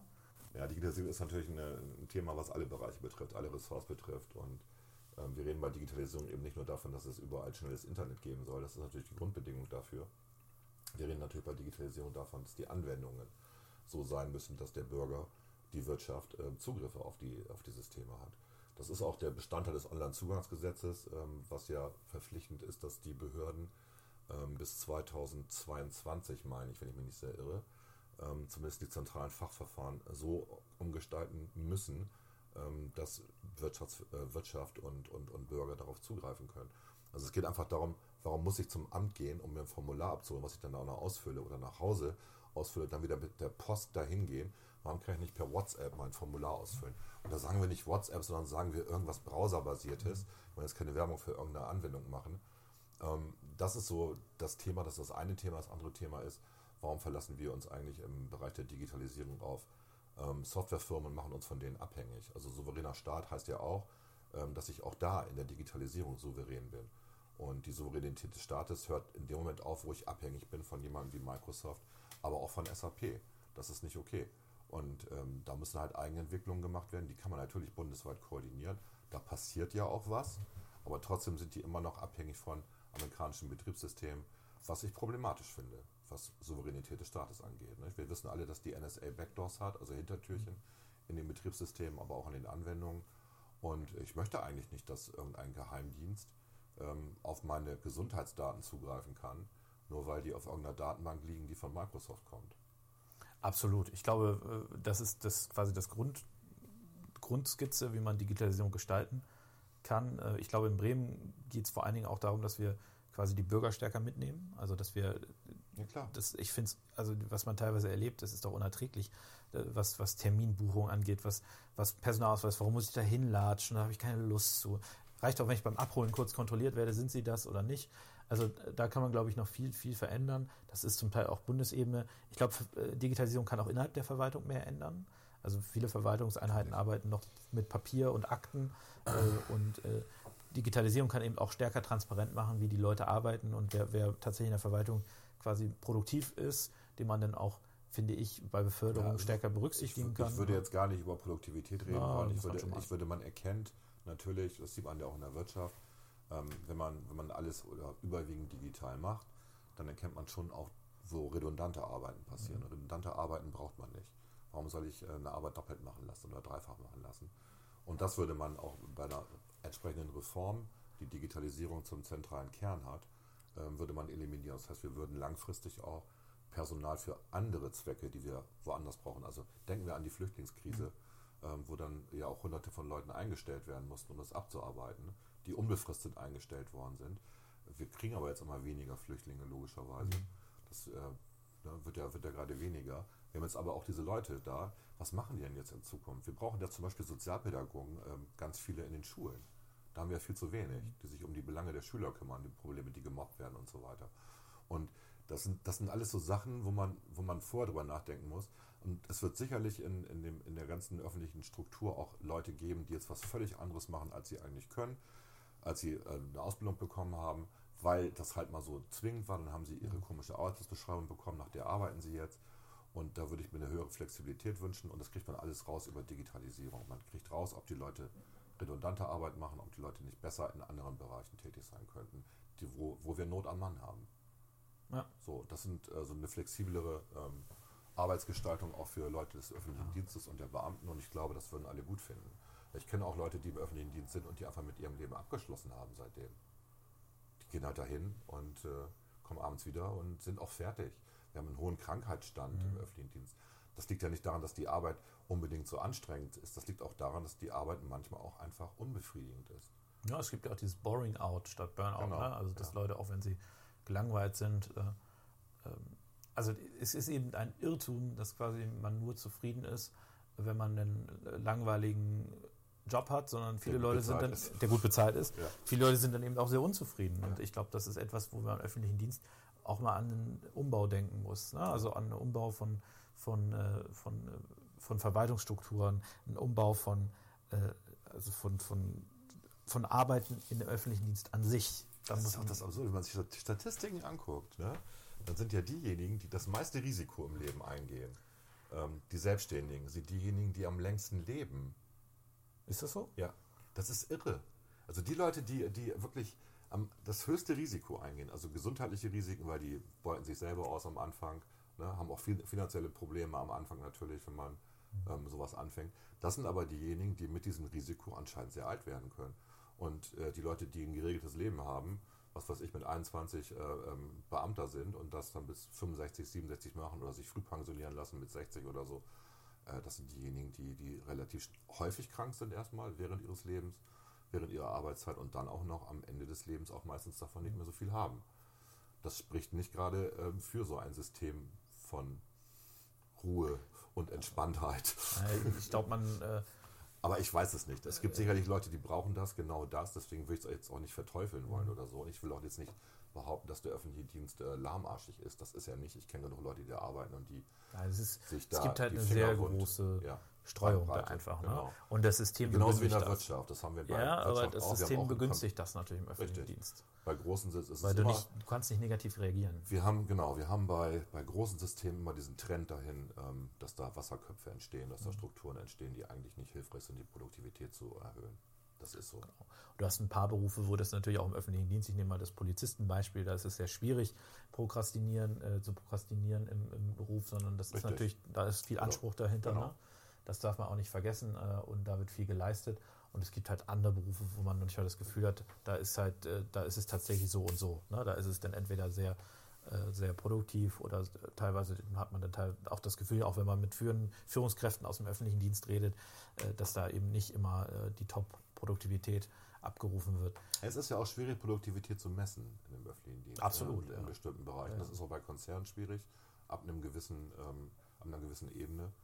Aber ich, äh, ja, ich gebe dir da natürlich recht. Ähm. Aber Digitalisierung kann da eben auch einen Beitrag dazu leisten, dass sowas transparenter wird und dass man Strukturen auch vielleicht anpasst, die vorher. Ja, man äh, sieht auch selber, ob man gute Arbeit geleistet hat. Also dem, äh, du, kriegst, du, kriegst, du siehst ja deine eigenen Tätigkeiten, so wie das bei uns, wenn Leute programmieren, die sehen, wie viele mhm. Tickets sie abgearbeitet haben am Tag. Das ist ja auch für dich ein Erfolgserlebnis. Naja, und du hast ähm, eben dann auch, äh, das, was im öffentlichen Dienst eben auch sehr schwierig ist, ist natürlich, ähm, die Leute werden nachher benotet, in Anführungszeichen, also bewertet. Du hast, äh, äh, und das ist eben schwierig, weil was natürlich völlig normal ist, auch in der Wirtschaft, du hast eine gewisse Konkurrenz. Also du guckst, gerade wenn du aufsteigen willst in einem Betrieb, guckst du natürlich, was macht der eine, was macht der andere, Leistungssport Sport an. Äh, und es gibt dann im Betrieb eben objektivere Leistungsmesser, die gibt es auch nicht immer, aber wenn, wenn du wieder dir sagst, Tickets abgearbeitet ist ja ein Leistungsmesser. Ja. So, Absolut. daran kannst du zumindest, hast du eine objektive Komponente. Die fehlt ja im öffentlichen Dienst komplett. Diese objektive Komponente, die quasi auch nicht von der Hand zu weisen ist, die fehlt. Und du hast eben äh, äh viele Komponenten, die dann sehr davon abhängig sind, mag der Vorgesetzte, äh, den ähm, ist, sag mal, die Arbeit nach Vorschrift erledigt worden. Das sind halt eben Komponente, die, die, ähm, die, die sorgen jetzt nicht gerade dafür, dass, dass es zu einer Leistungssteigerung kommt. Und ich meine, wir reden hier über Wahl. Äh, wir wählen ja nicht nur die Politik, sondern wir wählen ja auch, wir entscheiden ja auch darüber, wer unser Staatswesen regiert. Das heißt, wer also auch Veränderungen in unserem Staatswesen durchführt. Und ich glaube, dass das bei den Parteien, und da will ich uns gar nicht ausnehmen, weil es eben doch unbequem ist, weil man sich da auch durchaus mal Feinde machen kann, dass das zu wenig auch in der Öffentlichkeit da äh, Thema ist, wie gestalten wir eigentlich unser Staatswesen positiv oder wie, wie, äh, wie, entwickeln wir das positiv weiter, unser Staatswesen? Auch mit unseren vielen Behörden, auch mit unseren vielen Mitarbeitern in den Behörden, die häufig unzufrieden sind, viele Krankenstände, ja. Da geht es eben nicht nur um mehr Urlaub und Bezahlung, sondern da geht es grundsätzlich darum, wie man Arbeitsstrukturen ändert. Und da trauen sich die Parteien eben auch nicht so sehr ran, weil ich, mein Gefühl ist, es liegt eben auch daran, dass das eine interessante Wählergruppe ist. Ne? Ja, und auch viele sich engagieren parteipolitisch. Das auch noch. Von den ja, Mitarbeitern des öffentlichen Dienstes und der, und, und der Beamtenschaft. Das kommt hinzu. Aber nochmal, also dieses, dieses, dieses Problem bei großen Strukturen, das, äh, dieses Peter-Prinzip, das kennt man ja vielleicht, ne? dass man jemanden so lange befördert, bis er das nicht mehr schafft, was er eigentlich kann, und dann versauert er der auf der Stelle. Das heißt, am, am Ende sitzen an bestimmten hohen Positionen immer Leute, die es eigentlich nicht schaffen können. Das finden wir halt überall. Das finden wir nicht im öffentlichen Dienst, das finden wir halt auch bei großen Konzernen. Absolut. Ne? Ja, ist das, ist, also das, ist, das ist kein, kein Problem des öffentlichen Dienstes, das ist ein Problem von überhaupt ähm, hierarchischen Strukturen. Das ist halt so. Und ähm, aber wie unbefriedigend ist das? Ja, ich sitze dann an irgendeiner Position, bekomme eine Masse Geld, also Schmerzensgeld, sagen die Leute dann ja auch schon in so einer Position, und ähm, kann eigentlich nicht mehr beitragen zur Wertschöpfung des Unternehmens oder des Staates. Das Problem ist äh, häufig, und äh, das ist im öffentlichen Dienst ja durchaus auch ausgeprägt, dieses Wegbefördern, ne? weil du ja keine Möglichkeit hast, eine andere Geschichte zu nehmen. Ich Kannst meine, nicht entlassen. wir haben einen Staatsrat, ich werde jetzt ja. keinen Namen annennen, ja. Äh, aber ein Staatsrat, da, da, redet jeder hinter vorgehaltener Hand, der ist so lange befördert worden, bis der eben weg war. Also äh, der war vorher, dann äh, war der im öffentlichen Dienst, äh, sage ich mal, tätig, in einer, in einer ho hochbesoldeten Stelle, in einer B3-Besoldung. Äh, ähm, das ist sehr hoch. Staatsrat ist dann B7, glaube ich, oder B9 oder irgendwie sowas. Und vorher war er dann eben an anderer Stelle tätig, wo er, er, wo er ging immer den Besoldungsstufen hoch und alle, die ihn vorher irgendwo als äh, Kollege oder Mitarbeiter oder Vorgesetzten hatten, waren eigentlich froh, dass er weg war. Aber das Problem hast du immer weiter auf eine höhere Ebene ver verlagert. Ne? Gibt also, noch andere Fälle in Bremen, nicht nur den Staatsrat. Ja, aber dieser eine Staatsrat ist natürlich mhm. ganz, ganz extrem. Mhm. Und äh, dieses Prinzip, das ist sicherlich auch kein Exklusivthema für den öffentlichen Dienst. Aber nochmal, wir wählen ich habe das bei VW auch erlebt. Deswegen. Absolut. Ja. Aber wir wählen und ich finde, das Thema, wie soll unser Staat organisiert sein, das ist zu selten auch äh, Thema bei den Wahlen. Mhm. Aber äh, ich glaube, die Wahl, jeder sollte wählen gehen, das ist wichtig. Jeder ähm, sollte wählen gehen. Was ist, was ist dein Tipp, wenn man Veränderung will? Wen sollte man dann wählen? Ja, kann man ja nur die FDP. Natürlich. Wählen. Und Dr. Volker Redder auf Listenplatz 6, glaube ich. Ja, man erfährt alles über mich, wenn man mich googelt. Also volkerredder.de ist eine, also volker-redder.de ist auch eine Webseite, wo dann auch Video-Statements von mir sind für die ganz Eiligen, die keine Lust haben, irgendwelche Texte durchzulesen. Ähm, kann man mich wählen, das stimmt. nochmal, um das mal nochmal zu erklären, wir, haben, wir stehen ja quasi wirklich vor der Option, jetzt bei dieser, bei dieser Wahl, ähm, dass Rot-Rot-Grün gewinnt. Ja. Das ist das, von, was, von, was von vielen präferiert wird, anscheinend. Auch von den Grünen, witzigerweise, was ich so höre, oder von Teilweise vielen, zumindest. Von ja. vielen Grünen. Dann haben wir natürlich noch die, ähm, die absolut unerträgliche Option der GroKo. Also wenn jetzt die, die SPD bei 24 Prozent liegt, die CDU bei 25 Prozent, sind das zusammen 49 Prozent. Das reicht natürlich, um eine Mehrheit zu haben, weil wir ja ungefähr 5 Prozent ja, haben, die, ja. die von anderen Parteien, kleinen Parteien irgendwie, die nicht reinkommen, besetzt werden. Eine GroKo hatten wir schon mal zwölf Jahre in Bremen und das war jetzt nicht unbedingt die beste Zeit, die Bremen hatte. Viel Geld verschwendet. Viel Geld ausgegeben, die, der Schuldenberg massiv erhöht. Also auch die CDU kann mit Geld nicht unbedingt so gut umgehen, sage ich jetzt mal locker. Und ähm, ja, wenn man einen Wechsel will, und der Wechsel geht eigentlich nur, wenn man die SPD mal rauswählt. Und das geht halt nur mit Jamaika tatsächlich. Also ich, ich kenne keine andere Option momentan. Und Jamaika heißt auch, dass man eine starke FDP braucht. Natürlich ist es gut, wenn die CDU etwas mehr als die SPD hat. Ähm, andererseits ist das nicht mal wichtig im Endeffekt, weil eben in Bremen, es gibt kein Gesetz, das die stärkste Partei die Regierung stellt. Es ist so ein, ein ungeschriebenes äh, ja. Gesetz, das quasi immer die stärkste Partei ähm, als erstes einlädt zu äh, Regierungsbildungsgesprächen und wenn sie dann scheitert, dann haben die anderen Parteien quasi das ungeschriebene Recht. Äh, es gibt nur Beispiele, wo quasi Koalitionen weiter existent waren, die das nicht so gemacht haben. Genau. Äh, aber ich sage mal, du hast natürlich völlig recht und ich glaube, das muss man nochmal klarstellen. Es gibt nachher Regierungsoptionen, drei verschiedene das hast du gesagt, ist die Rot-Rot-Grün auf mhm. der einen Seite, die bisher in den Umfragen eine Mehrheit haben. Ja. Es gibt die GroKo, die irgendwie eine Mehrheit hat oder zumindest knapp dran ist. Knappe Mehrheit, und es ja. gibt Jamaika, die äh, teilweise eine Mehrheit hat in den Umfragen, teilweise nicht. Und ähm, wenn man eine Alternative will ohne die SPD, dann ist es wichtig, damit Jamaika passiert, dass man die FDP wählt, weil natürlich Schlimmster Fall, die SPD, FDP rückt raus, dann gibt es überhaupt keine Regierungsoption mehr, wo die SPD nicht beteiligt ist. Das Richtig. muss man sich auch klar machen. Richtig. Äh, das heißt, ein Jamaika, weil für Schwarz-Grün wird es nicht reichen, definitiv nicht. Ja, ja natürlich nicht. Ähm, also wenn man wirklich Veränderung will, ist es wichtig, die FDP möglichst stark zu machen. Und wenn man dann auch noch Lust hat auf äh, coole liberale Politik, die tatsächlich den Einzelnen im Blick hat und nicht so sehr die Gesellschaft, ähm, dann kann man erst recht FDP wählen, oder? Ist das ein guter Aufruf? Ja, natürlich. Nein, wir, wir sind die Einzigen, die die Konzepte haben, das Dilemma zu lösen. Das sehe ich tatsächlich so. Also wir sind ja, auch die einzigen, frischen Blick auch, ne? die frischen also. Blick, aber wir sind auch die einzigen, die auch, die auch aus dieser Finanzmisere, die wir hier in Bremen haben, die ja auch beschränkt ist durch, durch die Maastricht-Kriterien, durch dann die Schuldenbremse, die hier in der Landesverfassung verankert worden ist. Wir sind die einzigen, die noch eine Option sehen und alle anderen sehen die nicht. Das heißt, alle anderen werden weitermachen wie bisher. Anders wird es nicht gehen. Und wir sind die einzigen natürlich, die sagen, nein, wir kriegen das Problem gelöst und wir kriegen mhm. das gewuppt wie wir das auch in anderen Bundesländern gewuppt gekriegt haben. Das kann man in Bremen auch machen. Ich verstehe auch das Problem nicht, ehrlich gesagt. Also warum jetzt die Liberalen so gebasht werden, ist mir schon klar, weil die SPD Angst hat, ja. ähm, ihren Status zu verlieren. Wir müssen einfach mal sehen, dass in Bremen ja nicht nur die, die, Regierung davon abhängt, sondern wir haben einen Apparat aufgebaut hier in Bremen, der ist absolut SPD durchdrängt. Ja?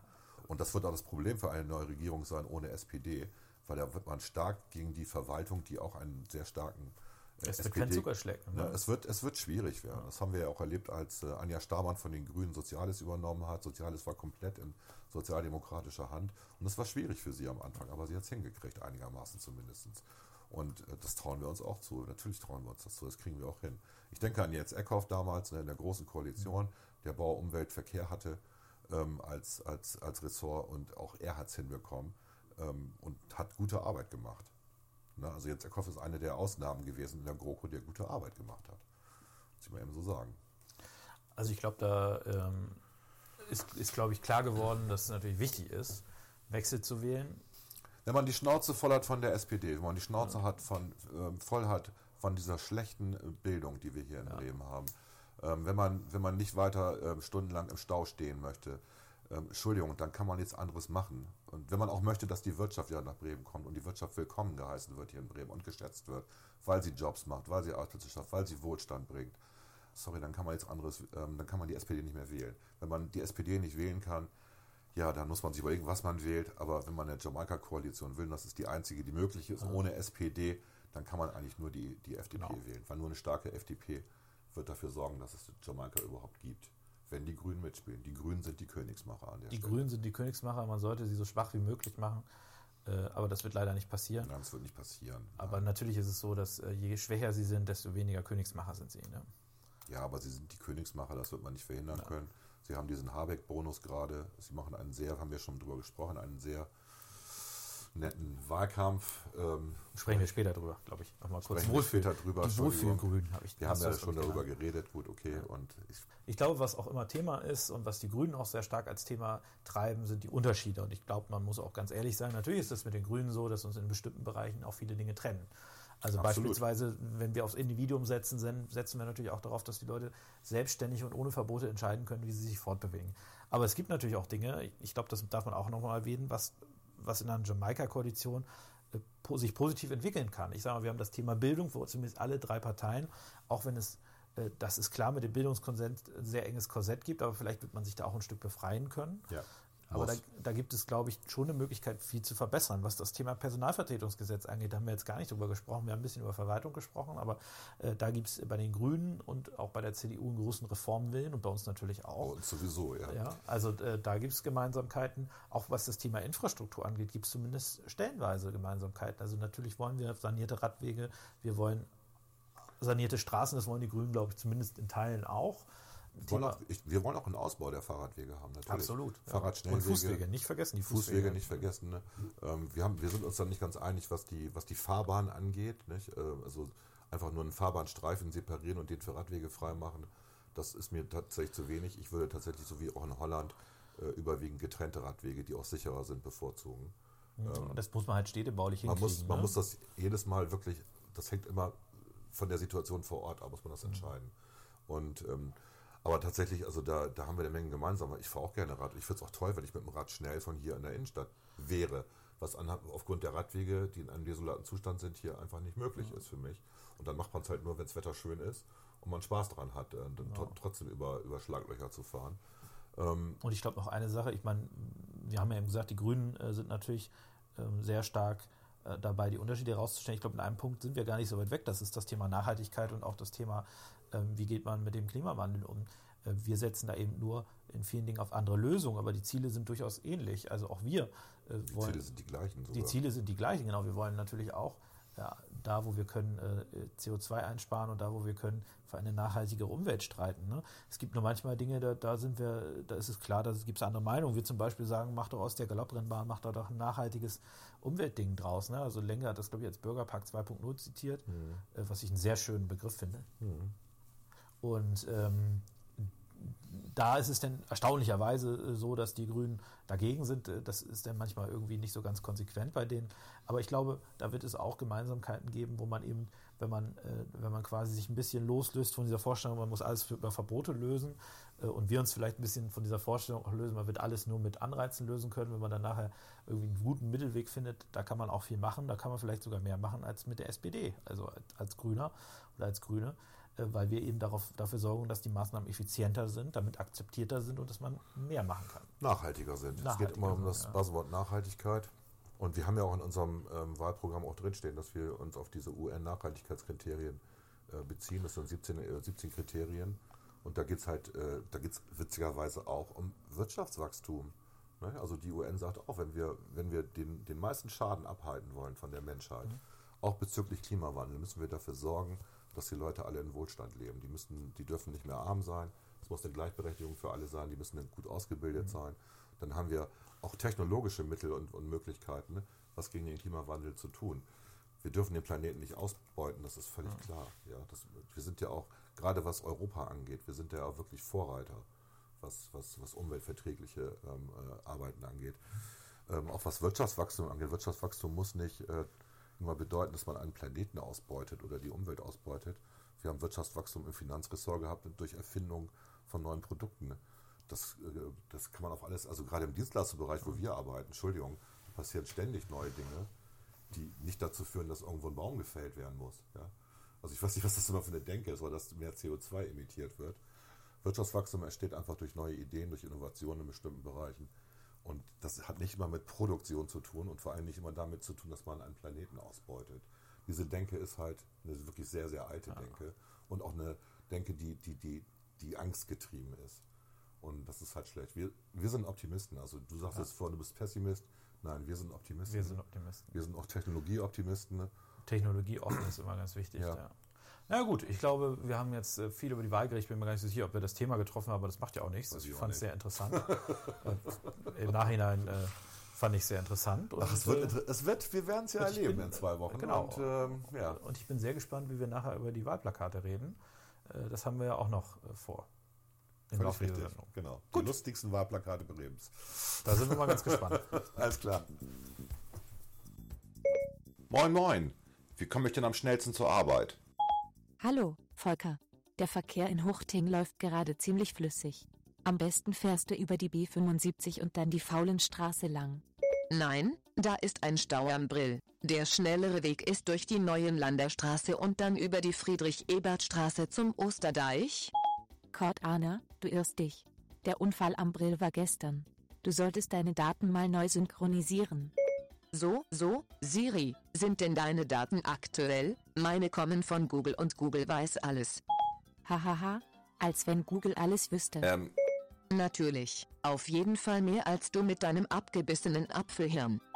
Oh, jetzt werden wir aggressiv? Na gut, Arner, dann erzähle mir doch mal, wie die Wahl am Sonntag ausgibt. nee. Moment, erstmal heißt das der Wal. Und Wale gehen nicht aus, sie schwimmen. Du bist ganz schön dumm, Siri.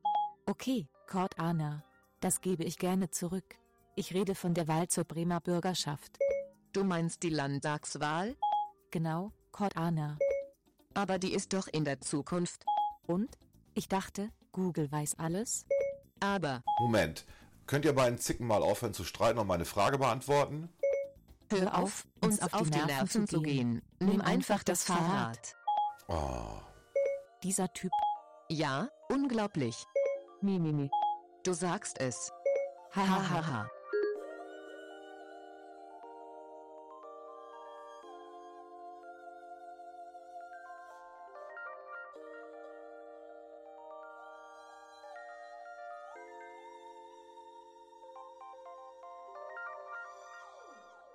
The top six.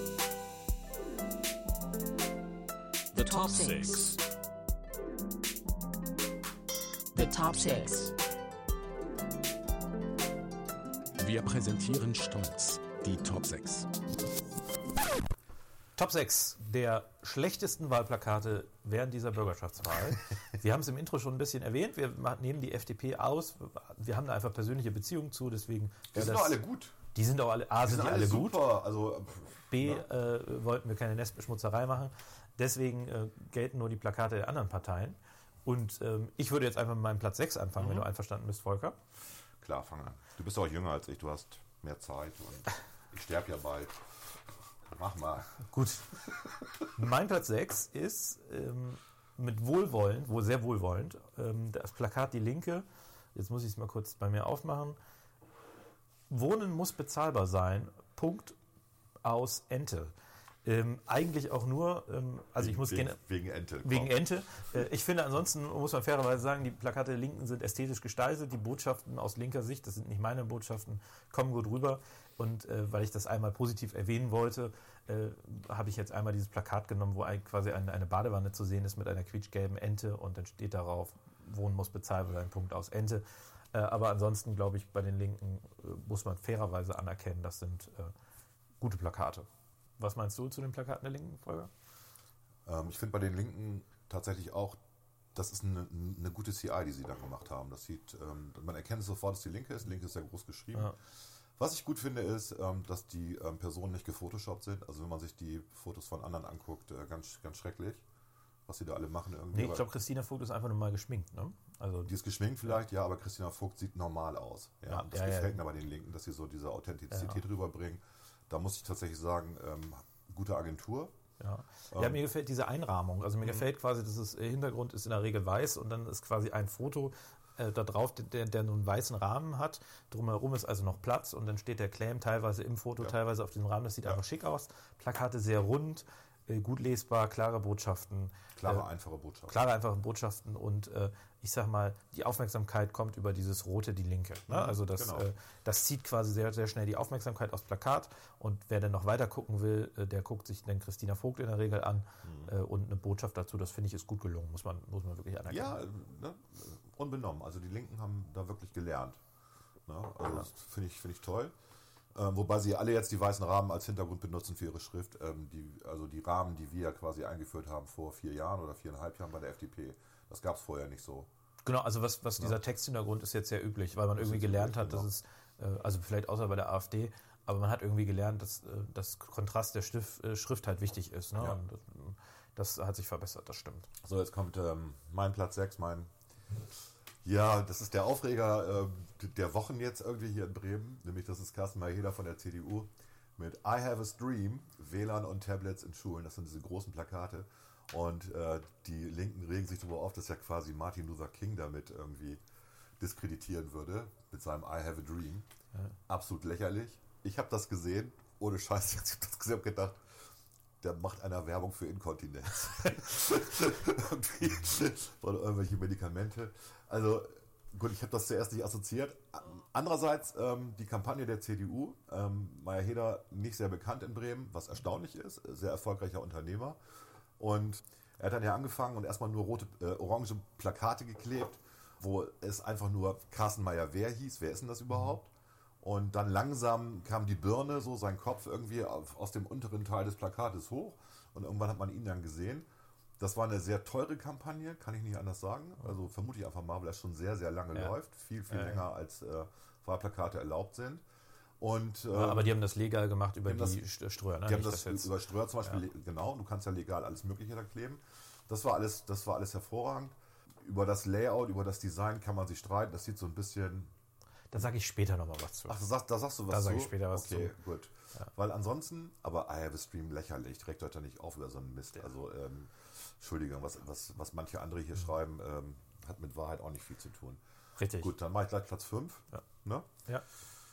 Klimawandel stoppen jetzt. Die Grünen. Warum? Die Grünen machen ja schon seit langem eigentlich immer dasselbe, ähm, so von, von, der, von der Anmutung der Plakate her. Ist natürlich immer grün drin als, als Grundfarbe, dann diese schöne Sonnenblume. Und warum Klimawandel stoppen jetzt? Weil das ist so eine, das ist so ein, so ein Bild, ähm, wie es nicht perfekter sein kann. Im man sieht so drei demonstrierende Menschen. Im Hintergrund sieht man ein Plakat, wo Umweltschutz draufsteht. Vielleicht Umweltschutz jetzt, kann man nicht so richtig erkennen. Und dann ist es auch total so, so, so political correct. Sind also drei Leute. Die eine hat einen Schal um, aber kein Arafat-Tuch, ganz wichtig. Ja. Dann, dann da in der Mitte ist so ein junger Typ, so im Hintergrund etwas unscharf, der mürrisch guckt. Und Das ist der alte weiße Mann als, als Kind. Genau, das ist der alte weiße Mann als Kind, sehr schön. Und rechts daneben ist jemand, wo man sieht, okay, das ist jetzt keine Bio-Deutsche. Ne? Was? Biodeutsch, solche Begriffe, also Völker. Ich bin Biologe, ich darf das sagen. Also jemand, Die hat, die hat einen Migrationshintergrund. sie hat einen ich, korrekt, Migrationshintergrund, so sieht sie zumindest aus, was, was, was natürlich nicht stimmen kann. Vielleicht ist sie auch hier geboren. Ne? Ja, absolut. Aber der Migrationshintergrund kann auch schon eine Generation oder zwei Oder- Generationen drei alt sein, vier, keine ja. Ahnung irgendwie. Aber es ist halt so, ne, zwei Frauen, ein Typ in der Mitte, der eher so ein Jüngling ist, ne, vielleicht ist der 17 oder so, keine Ahnung. Und das wirkt irgendwie so, wir sind jung und frisch. Was mich darüber aufgeregt hat, nicht der Inhalt, Klimawandel stoppen jetzt, klar, wir wollen den Klimawandel stoppen, dass mich Leute darauf ansprechen und sagen, wieso macht ihr denn nur bei der FDP Plakate, wo Lenke drauf ist? Die Grünen, die bringen doch auch andere Personen, ne, Mitglieder. Und dann zeigt er mir auf das Plakat. Da sage ich, Moment mal, das sind Models, das ist irgendeine Agentur, die Glaube ich. Ja, ja. ja, natürlich, da ist doch keiner, da ist doch keiner bei den Grünen Mitglied von denen. Entschuldige mal. Nein, dafür sehen die zu gut gestylt aus. Sorry. Ich finde auch das, was du gesagt hast, diese übermäßige Political Correctness. Ich habe jetzt hier nochmal zwei Plakate auf gute Nachbarschaft. Ja, Äh, genau. Da hast du, also es ist so ein bisschen, ich will jetzt nicht den Boris Palmer da in die Debatte reinziehen, aber es ist natürlich so ein bisschen, es, also wenn man bei Shutterstock nach Fotos sucht, wo irgendwie Freundschaft und wir haben uns alle wohl sind, das sind das so ein bisschen die Symbolbilder. Das sind die Bilder, Ja. genau. Und ähm, es ist so ein bisschen, es ist nicht natürlich inklusiv, sage ich mal, sondern es wirkt sehr gewollt einfach. Ja. Und dadurch finde ich, aber der Wähler sieht es wahrscheinlich anders, der wird nachher äh, die Kampagne der, der Grünen mit 18 Prozent äh, wahrscheinlich in die Richtung be- belohnen. Das muss man fairerweise ja auch sagen. Aber wenn ich mir die Plakate angucke, würde ich sagen, die Plakate tun jetzt, äh, also die, die steuern nichts Positives dabei, das ist für mich generisch. Also das ist quasi sind zwei Frauen äh, vor den äh, Stadtmusikanten zu sehen. Im Hintergrund sollen das äh, Häuser sein, die, glaube ich, äh, am auf dem Rathausmarkt stehen müssten. Aber irgendwie sieht das so aus, als wäre das da nicht gemacht worden. Also es ist ein bisschen komisch. Und äh, dann stehen da zwei, zwei Frauen, die eben sehr unterschiedlich sind und sagen auf gute Nachbarschaft. Also das ist ja schon sehr, es ist schon sehr gewollt, sehr, ähm, äh, ich finde es einfach ein bisschen, ich finde es, also wie gesagt, das ist, sind diese Sch- Stockfotos, so sieht es ein bisschen aus. Mir fehlt da so ein bisschen Natürlichkeit, mir fehlt da so ein bisschen irgendwie, das ist mir zu viel heile Welt. Ich bin, ich bin ein Pessimist, das ist mir zu viel heile Welt. Das ist doch kein Pessimist. Aber also, das andere Ding ist natürlich, ähm, was wir alle so ein bisschen vermisst haben, die Grünen kamen ja in dem ganzen Wahlkampf eigentlich nicht vor. Also es gibt keine polarisierenden Forderungen der Grünen, außer Klimawandel stoppen Die haben, die haben sich halt, das ist Die ja haben, sich zurück, polarisierend. die, haben sich, die haben sich zurückgelehnt. Ja. Also Klimawandel stoppen will jede Partei. Also vielleicht die AfD nicht. Nein, die haben einfach darauf das- gesetzt, ihr, ihr Potenzial hier zu aktivieren. Ne? Genau, und das ist, das ist so eine, so eine Wohlfühlnummer. Klimawandel stoppen wir jetzt hier und dann gucken da dich drei Leute mürrisch an. Also wirklich, oder man könnte auch sagen entschlossen. Ne? Vielleicht ist das die Botschaft. Ähm, wir machen das jetzt entschlossen. Und das, was da drunter steht, das ist irgendwie in, ich weiß nicht, neun Punkt Schrift, kann keiner lesen. Die Grünen wollen eine klimafreundliche Stadt, erneuerbare Energien statt Kohle, Energieeffizienz in allen Bereichen. Na gut, wer will das nicht? Also, ähm, das Ja, es sind auch viele Selbstverständlichkeiten. Also äh, beispielsweise Das die Grünen sind, sind konsequent gegen jede Form der Ausgrenzung. Nee, also wir nicht. Wir wollen natürlich ausgrenzen. Also so, das, wollen ich meine, das, ist, das sind so diese Selbstverständlichkeitsplakate. Auch bei den Linken gibt es das später auch nochmal. Also ich habe ja die vorhin gelobt, aber dieses Wir sind gegen Rassismus und so weiter. Ja, sind wir auch. Also da ist wer ja jeder gegen. Wer ist für Rassismus? Ja. Genau, wer ist für Rassismus? Äh, Also das ist, glaube Wer ich, ist für Nazis? da werden Ist auch natürlich so, auch, ne? teilweise versucht, Themen aufzumachen, die gar nicht für mich gar nicht da sind. Ähm, aber gut, das ist, sind die Grünen. Ich würde mal weitermachen mit meinem Platz 5. Ich habe Ja. später nochmal die Grünen. Ein Plakat der SPD, das auch äh, ein bisschen Wirbel gemacht hat. Unsere Kitas, Doppelpunkt, gut und beitragsfrei. Stumpf gelogen. Das ist aus, aus meiner Sicht stumpf gelogen, weil A, so gut können die nicht sein, weil sonst äh, würden die ganzen Erzieherinnen da ja gerne arbeiten und nie krank werden und äh, dann wären die Betreuungszeiten auch gesichert. Und B, sind die beitragsfrei noch gar nicht, sondern erst, äh, ich meine, ab, Ab 2020. nee, ich meine ab äh, dem nächsten Schuljahr quasi, also, Also ab Sommer. Also Ab, ab diesem Sommer, 2019 oder genau. Okay. Ich meine, das ist der, der Zirkel quasi, aber könnte ich mich auch irren. Und dann sind auch nicht, äh, ist nicht das gesamte Kitasystem, was ja in Bremen sowohl die Krippe als auch der Kindergarten ist, sondern es sind eben nur die Kindergartenjahre, also ab drei Jahren sind quasi kostenfrei. Hat im Internet auch, äh, ich glaube, bei so einem Elternblog für ein bisschen Wirbel gesorgt. Äh, finde ich auch ein bisschen, also finde ich dreist und ehrlicherweise auch ein bisschen unverschämt. Hinzu kommt noch, dass wir auch zu wenig Kita-Plätze haben. Und wir haben noch zu, es also ist ja nicht so, dass die alle Platz kriegen. Naja, und wie gesagt, man kann sich grundsätzlich darüber unterhalten, ob es sinnvoll ist, Kitas beitragsfrei zu machen. Ja, also was nachher nicht sein kann, ist, dass man sagt, irgendwie 60 Prozent zahlen nichts, 40 Prozent zahlen den Rest. Das finde ich auch blöd, so war es ja vorher. Aber man muss sich natürlich schon damit auseinandersetzen, dass dann Geld im System fehlt und seien es nur 10, 15 Millionen Euro. Aber äh, ich sage mal, das muss man, muss man dann aus anderer Stelle finanzieren und das wird sicherlich nicht dazu beitragen, dass die Qualität der- der Kitas steigt. Ne? Ja gut, ich sehe das ein bisschen, also ich finde schon, dass Kita zur, zur Bildung dazugehört. Das ist quasi die vorschulische Bildung und deswegen kann man das Geld dafür ausgeben. Ich finde es auch gut, dass es kostenfrei ist tatsächlich, weil wie gesagt, vorher war es so, dass die Leute, die Performer, die die arbeiten gegangen sind, das bezahlt haben. Mit durch relativ hohe Beiträge. Ja. Also es hat sich, es wurde nicht belohnt, dass man arbeitet in dem Moment. Das, Das, stimmt. wurde ja. sogar abgestraft und es, gab, es war sogar für dich, wenn beide Elternteile gearbeitet haben, schwieriger einen Platz zu bekommen, als wenn eine langzeitarbeitslose Alleinerziehende einen Platz haben wollte, weil die ja dem Arbeitsmarkt zur Verfügung gestellt werden sollte. Also wurde, die, wurde der Kita-Platz für die priorisiert. ja. Genau. Und das ist eine, eine Situation, ich kann das verstehen, aber das ist unlogisch, ja, weil ähm, die anderen bezahlen es halt. Und das andere Thema hast du ja schon aufgemacht. Wenn man das kostenlos macht, warum nur die drei bis sechsjährigen? Warum nicht auch dann die ein bis äh, zwei bis dreijährigen? Warum, oder null bis äh, null ja sogar ab dem halben Jahr kann man ja sein Kind in eine Krabbelgruppe bringen. Ja, das war mein Platz 5, äh, dieses SPD-Plakat zu den Kitas. Ähm, wie gesagt, finde ich auch ein bisschen schamlos. Kommen wir jetzt zu meinem Platz 4, und zwar äh, das AfD-Plakat. Burkas, wir stehen auf Bikinis. ähm, ich finde das immer so ein bisschen bei der AfD, ich will nicht zu viele Worte über die AfD verlieren, aber dann, äh, man muss sich das so vorstellen, dass da zwei äh, Bikini, äh, zwei Bikini-Frauen quasi äh, am Strand sind. Ähm, eine Situation, die ich jetzt aus Deutschland sehr selten kenne und aus Bremen und Bremerhaven sehr, sehr selten. Die äh, da halb also in Bikini rumlaufen und dann steht da unter Burkas Fragezeichen, also es sind ja gar keine Burkas zu sehen. Und wir stehen, also wir stehen auf Bikinis. Finde ich, äh, finde ich, Oben drüber, weiß auf rot, unser Land, Komma, unsere Regeln. ja. Und unten links, weiß auf blau, trau dich Bremen. Also man muss ja fairerweise sagen, die Kampagne ist nicht unerfolgreich und so weiter. Die AfD kennt die Regeln von Polarisierung und so weiter. Ich finde es nur ein bisschen erstaunlich, weil die sind doch sonst immer so prüde. äh, und sind so ein bisschen oft, also ist die Kultur, die wir erhalten wollen aus AfD-Sicht, dass sich Frauen im Bikini unterwegs bewegen. Also das ist doch, äh, also ähm, das ist doch alles Käse. Deswegen mein Platz, äh, mein Platz 4, äh, dieses AfD-Plakat. Okay, zur AfD komme ich auch noch gleich. Gut. Platz 4 bei mir, ähm, ja, das sind die, die Linken, die ich eben noch so schön gelobt habe.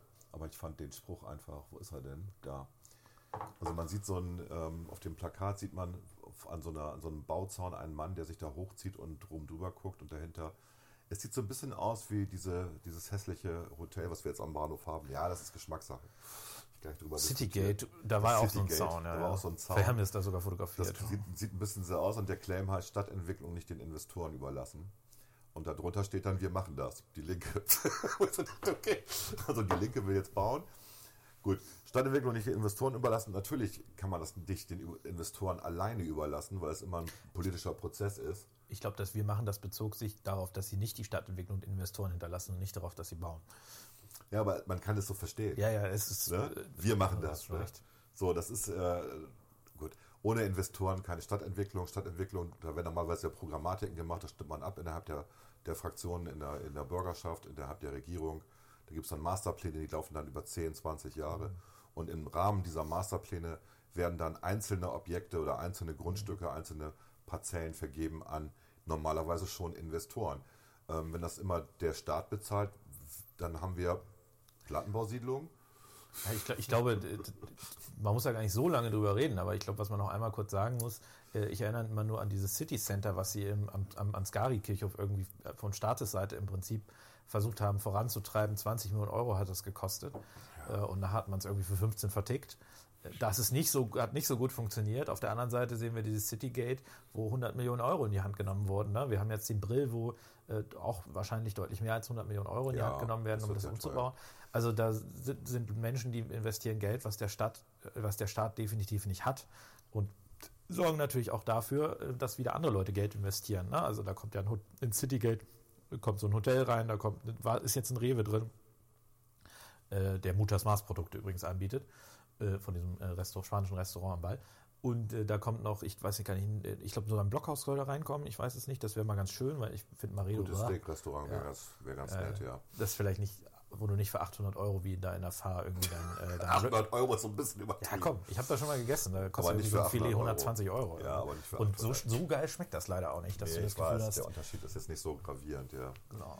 Aber egal, deswegen würde ich das nur zu den Linken sagen. Ich weiß nicht, ob du noch mehr sagen willst. Nee, das, ich, ja, es ist so dieses, es ist so ein bisschen Mimimi. Das geht mir auf den Sack an der Stelle. Das finde ich schade, weil sie haben ja eigentlich interessante Positionen.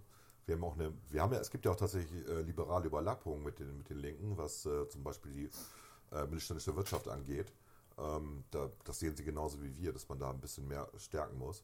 Ähm, aber ansonsten, das finde ich Genau, unnötig. aber, aber wenn ein Mittelständler zu groß wird, enteignen. Ne? Ja, und äh, überhaupt diese ganze Denke mit den, mit den Investoren. Ich meine, wenn jemand hier in Bremen was baut, dann kriegen haben wir auch Steuereinnahmen. Ne? Wir haben die Grundsteuereinnahmen Ja, als absolut. erstes, dann haben wir natürlich da Firmen sitzen normalerweise, die auch Steuern bezahlen, Abgaben Absolut. bezahlen, die Mitarbeiter von denen und so weiter. Das was wollt ihr? Also wir können ja keine Schlafstadt aus Bremen machen und äh, also das ist, das finde ich, Ja. das, das hat mich echt Absolut. aufgeregt, weil es einfach albern ist. Bin ich jetzt mit dem nächsten dran Ja. schon? Dein Platz 3. Ja. Ach so, da sind wir wieder bei der AfD, ja. Weil das ist dieses Plakat äh, Unser Land, unsere Heimat. Da guckt einen ein Herr Magnitz ganz treu doof an. Die Narbe ist auch noch sichtbar von dem Überfall. Die ist so, so ein bisschen so ne, filigran auf der Stirn, damit man auch sieht, er ist ein Opfer. Und dann dazu kommt dann der, der Claim Bremen, Punkt, aber sicher, Ausrufungszeichen. Und dann Frank Magnitz Spitzenkandidat. Äh, Clever, ne? absolut clever. Unser Land, unsere Heimat, also appelliert so an Aber schlecht zu Patrioten. lesen, ne? Schlecht zu lesen, weil das aber sicher auf einem weißen Hemd, äh, weiße Schrift auf weißem Hemd, da haben sie dann Schatten hintergelegt. Ja, aber trotzdem, Bremen aber sicher, kann man natürlich so oder so verstehen. Ne? Aber das ist schon clever gemacht. Aber ja, die Message, ne, entschuldige, also geht gar nicht. Gerade Bremen, also unsere, unser Land, unsere Heimat. Wir sind eine Multikulti-Stadt. Wir sind immer eine offene Hansestadt gewesen. Naja, wir haben immer verschiedene Kulturen hier gehabt. Was meint er denn mit unser Land und unsere Heimat? Naja, das ist dann, das ist äh, Ausgrenzung im Prinzip, ne? Also das, total. Äh, weil, weil alle, die dann sagen, Bremen ist mein Land, äh, also das Land Bremen Ja. oder Deutschland, dann da geht es ja um mehr als Bremen. Äh, das ist ja auch die Heimat und alle anderen, also das ist. Die anderen, die anderen dürfen keine Heimat haben, genau. Also das ist, äh, das ist eigentlich ziemlich unerträglich, das Plakat. So, du bist dran. In mein Platz 3 ist, sind die Maike Schäfer Großflächen. und zwar, du hast es schon so ein bisschen gesagt, ähm, mit der Neunpunktschrift, die sie da drunter haben. Ich, ich muss aber sagen, sie ist, äh, sie hat sich ein bisschen geoutet, oder die Grünen haben sich da ein bisschen geoutet. Sie ist Seglerin mit Weitblick, da dachte ich nur endlich mal in der Zielgruppe angekommen, weil die grünen Wähler sind ja tatsächlich die Wähler mit dem höchsten Einkommen und wahrscheinlich auch die, die am meisten segeln, würde ich jetzt mal tippen. Äh, ansonsten, ähm, weiß ich nicht, ich bin, äh, also das, das ist so ein bisschen das, das werfe ich den Grünen auch ein Stück weit vor. Das ist auch das, was du vorhin angesprochen hattest, ist das Thema keine Polarisierung. Äh, Die Grünen schwimmen, die machen im Prinzip das, was die CDU beim letzten Die Bundestagswahlkampf machen das, was Habeck macht, dieses Wohlfühlen. ja, aber das ist, also das kommt aus diesem CDU-Bundestagswahlkampf, ein Land, in dem wir gut und gerne leben, was ja absolut, also das war dieses Nullum irgendwie Ja. und äh, keine richtigen Botschaften mehr und, und da steht drauf, Maike Schäfer, Spitzenkandidatin für die bremische Bürgerschaft, Biologin mit Herz für Bremen, leidenschaftliche Imkerin, Seglerin mit Weitblick und Mut zum Anpacken. Da ist ja wirklich, also, ist, also stärker kann ich mich auch als äh, Gutverdiener, der ich gar nicht bin, kann ich mich natürlich gar nicht mit den Grünen identifizieren. Also es fehlt im Prinzip nur noch, äh, äh, dass da irgendwie Rucksacktouristin mit äh, Jack Wolfskin-Jacke draufsteht und schon wählen die Leute sie. Ja, du musst, du musst das lesen, was nicht in der, da steht, also zwischen den Zeilen. Sie ist keine Vegetarierin, sie ist keine Veganerin, anscheinend fährt sie auch Auto. Und äh, weil sonst würde sie ja sagen, dass sie Radfahrerin ist und und und. Wahrscheinlich ist das wie bei Arbeitszeugnissen, man muss lesen, was nicht mitgeschrieben wurde. Da hast du vielleicht recht. Ich finde sie ja, ansonsten, das muss man, also sie ist eine sehr, äh, sehr nette und sympathische Person. Ähm, Ich finde nur die. Grünen, man hat, Ja. den, man hat den Eindruck, dass, also die haben ihre Wahlplakate dadurch dynamisch gemacht, dass sie diesen grünen Block einfach schräg gestellt haben. Mhm. Und äh, das war quasi, oh, wir müssen noch was, also die ist wahrscheinlich, die hatten das erst, äh, würde ich mit dir wetten, das war erst äh, quasi in, äh, gerade, also äh, parallel zum, zum, zur Grundlinie. Und irgendwann haben sie gemerkt, unsere Plakate sind so langweilig, wir müssen jetzt Dynamik reinbringen und haben das einfach, okay, wir rutschen diesen Kasten um 30 Prozent, äh, 30 Grad. Ja. Und schon hattest du da irgendwie den Und es ist trotzdem langweilig, weil es ist natürlich parallel zu mehr Grün, Hm. ne? was oben drüber in der Sonnenblume steht. Also sie haben es nicht durchbrochen, das Raster. Das ist ein bisschen schade. Ja. Naja, also ich würde sagen, die Grünen in diesem Wahlkampf sehr langweilig, finden thematisch kaum statt, äh, gewinnen einfach, also die können sich äh, entspannt zurücklehnen, weil sie sind mit einem sehr guten. Ergebnis. Sie sind die Königsmacher. Genau, Sie sie, profitieren und sie profitieren letztlich vom Bundestrend, Ja. der der FDP zum Beispiel jetzt im Moment nicht so gut kommt. Also kann man denen auch gar nicht vorwerfen. Sie machen im Prinzip alles richtig. Ne? Ja, also so perfekt. Ne? Sie polarisieren auch weniger als alle anderen tatsächlich. Also Lustigerweise, wobei eigentlich ja die genau. Grünen sind die. Aber da hast du schon ein bisschen recht, das hat auch ein bisschen was mit diesem Robert Habeck-Stil zu tun. Genau. Mein Platz zwei äh, und da bin ich, äh, das Wissen, weiß der eine oder andere, bin ich ein bisschen kritischer, sind, ich habe jetzt mal bei mir hingeschrieben, alle Plakate von Carsten Maheda.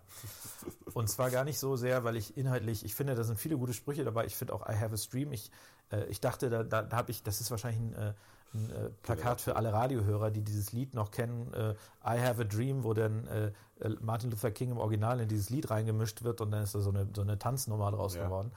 Alle Radiohörer können damit was anfangen.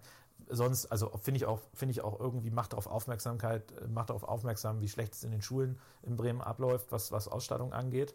Dann das Thema Bildung öffnet mehr Türen als Brecheisen. Das sind keine schlechten, ich finde, das sind jetzt auch keine brillanten super. Schlüsse, Sprüche, aber doch, es sind aber doch, Bildung gute öffnet Sprüche. mehr Türen als Brecheisen ist ein brillanter Claim, weil er Okay. gleich, weil er das, das Gefühl der, der inneren Sicherheit, also Mhm. dass die Leute sich unsicher fühlen, abholt und gleichzeitig ähm, Bildung bestärkt. Und natürlich gibt es einen Zusammenhang. Je gebildeter, desto weniger Ich, kriminell ich, die bei mir ist der Zusammenhang zur Inklusion ehrlicherweise stärker aufgetaucht, weil doch immer der Vorwurf kommt, Inklusion wird mit der Brechstange umgesetzt.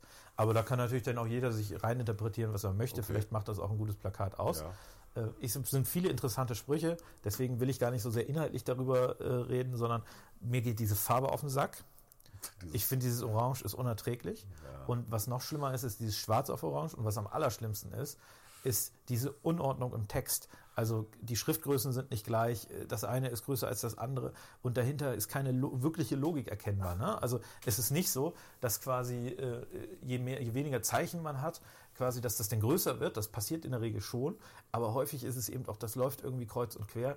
Äh, gefällt mir überhaupt nicht und äh, ich habe auch von vielen Leuten tatsächlich gehört, dass sie diese Plakate sehr anstrengend finden, ja, optisch. ja, sind sie. Optisch sehr anstrengend. Orange und Rot sind ja die, die, die Farben, die am meisten Aufmerksamkeit, also Aktionspotenziale verursachen bei der visuellen Wahrnehmung.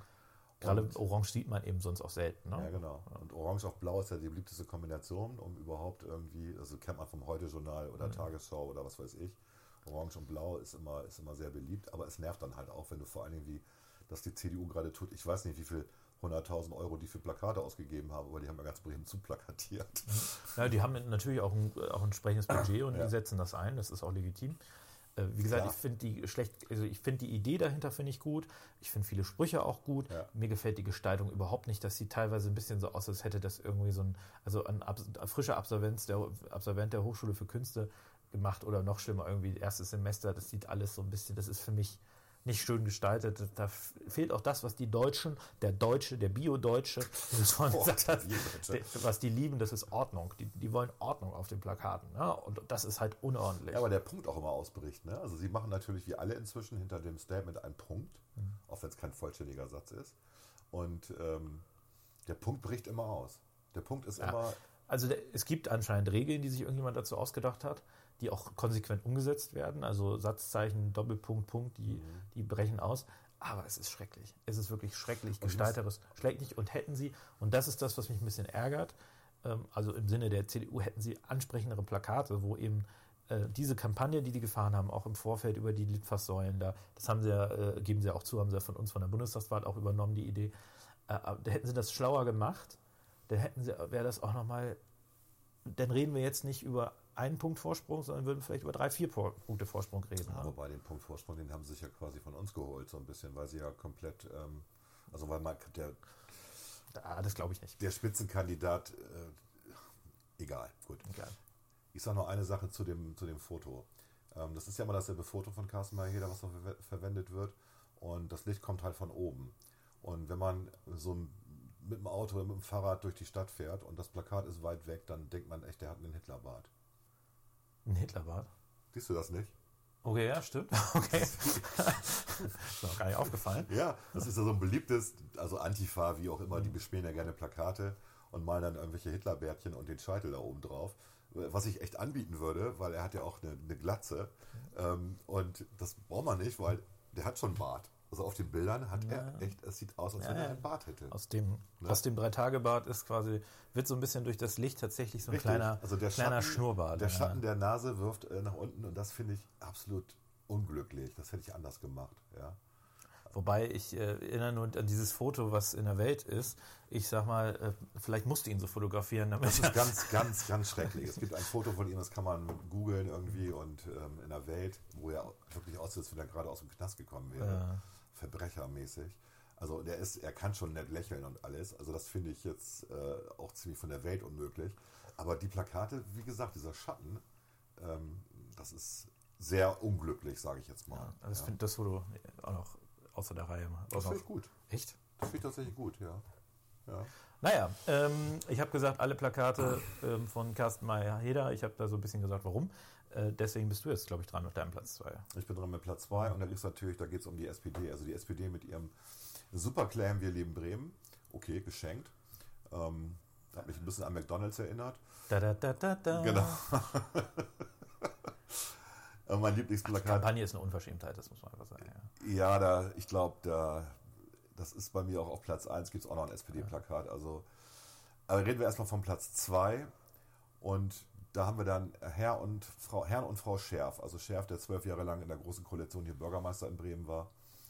Und ähm, wie es bei allen SPD-Plakaten, aber fast allen SPD-Plakaten ist, die halten dann irgendein Schild. Wahrscheinlich war das weiß im Originalfoto und da drauf wird dann irgendwas gedruckt. Und jetzt ist es halt Herr und Frau Scherf. Und da steht dann drauf, bei uns zählt Zusammenhalt seit 70 Jahren. Und daneben steht, wir lieben Bremen. Und jetzt frage ich mich, was ist das für ein Zusammenhang? Ich meine, die SPD regiert dieses Land seit über 70 Jahren. Okay. Äh, warum, warum bildet man den Altbürgermeister ab? Ja, hat man keine aktuellen Kandidaten? Ähm, ist die, also ist sozusagen die Assoziation 70 Jahre? Ähm, haben wir 70 Jahre Zusammenhalt in Bremen, in dem Land, wo ähm, wir die, die, größte, die größte Schere haben zwischen Arm und Reich? Also ich glaube, man muss so ein bisschen, wenn man sich die Plakate, die SPD hat die ja freundlicherweise alle auf ihren, äh, auf, ihren, auf ihrer Homepage zur Verfügung gestellt. Okay. Das sind alles Plakate. Ich lese dir mal vor. Bremen geht nur sozial. Starkes Duo Bremen und Europa, wo dann auch Katharina Barley zu sehen ist. Hanseaten fürchten keine Fremden. Füreinander statt jeder für sich. Vorrang für Mieterinnen und Mieter. Freie Fahrt für alle unter 18. 1. Unsere Kitas gut uns beitragsfrei. 20.000 neue Arbeitsplätze seit 2015. Das ist Bremisch by lustig. Nature. Die Starken tragen die Schwächeren. Bei uns zählt Zusammenhalt. Seit der Hansewelt offen. Carsten Sieling. Bremen geht nur sozial. Füreinander statt. Bremen fürchtet keine bla bla bla bla bla. Also wenn ich mal sagen würde, ähm, wo ich einen wirklichen inhaltlichen Punkt sofort aufgreife, ist dieses freie Fahrt für alle unter 18. Das ist also, äh, alle unter 18 kriegen, können umsonst ÖPNV fahren. Dahinter ist eine Straßenbahn zu sehen und zwei junge Damen halten das Schild. Da würde ich sagen, okay, da ist irgendwo was Inhaltliches drin. Aber alles andere ist doch nur ähm, äh, Vorrang für Mieterinnen und Mieter ist doch auch, also ja, okay, und wie? Ne? Also da ist ja nicht mehr im Ansatz irgendwie konkrete Politik zu erkennen.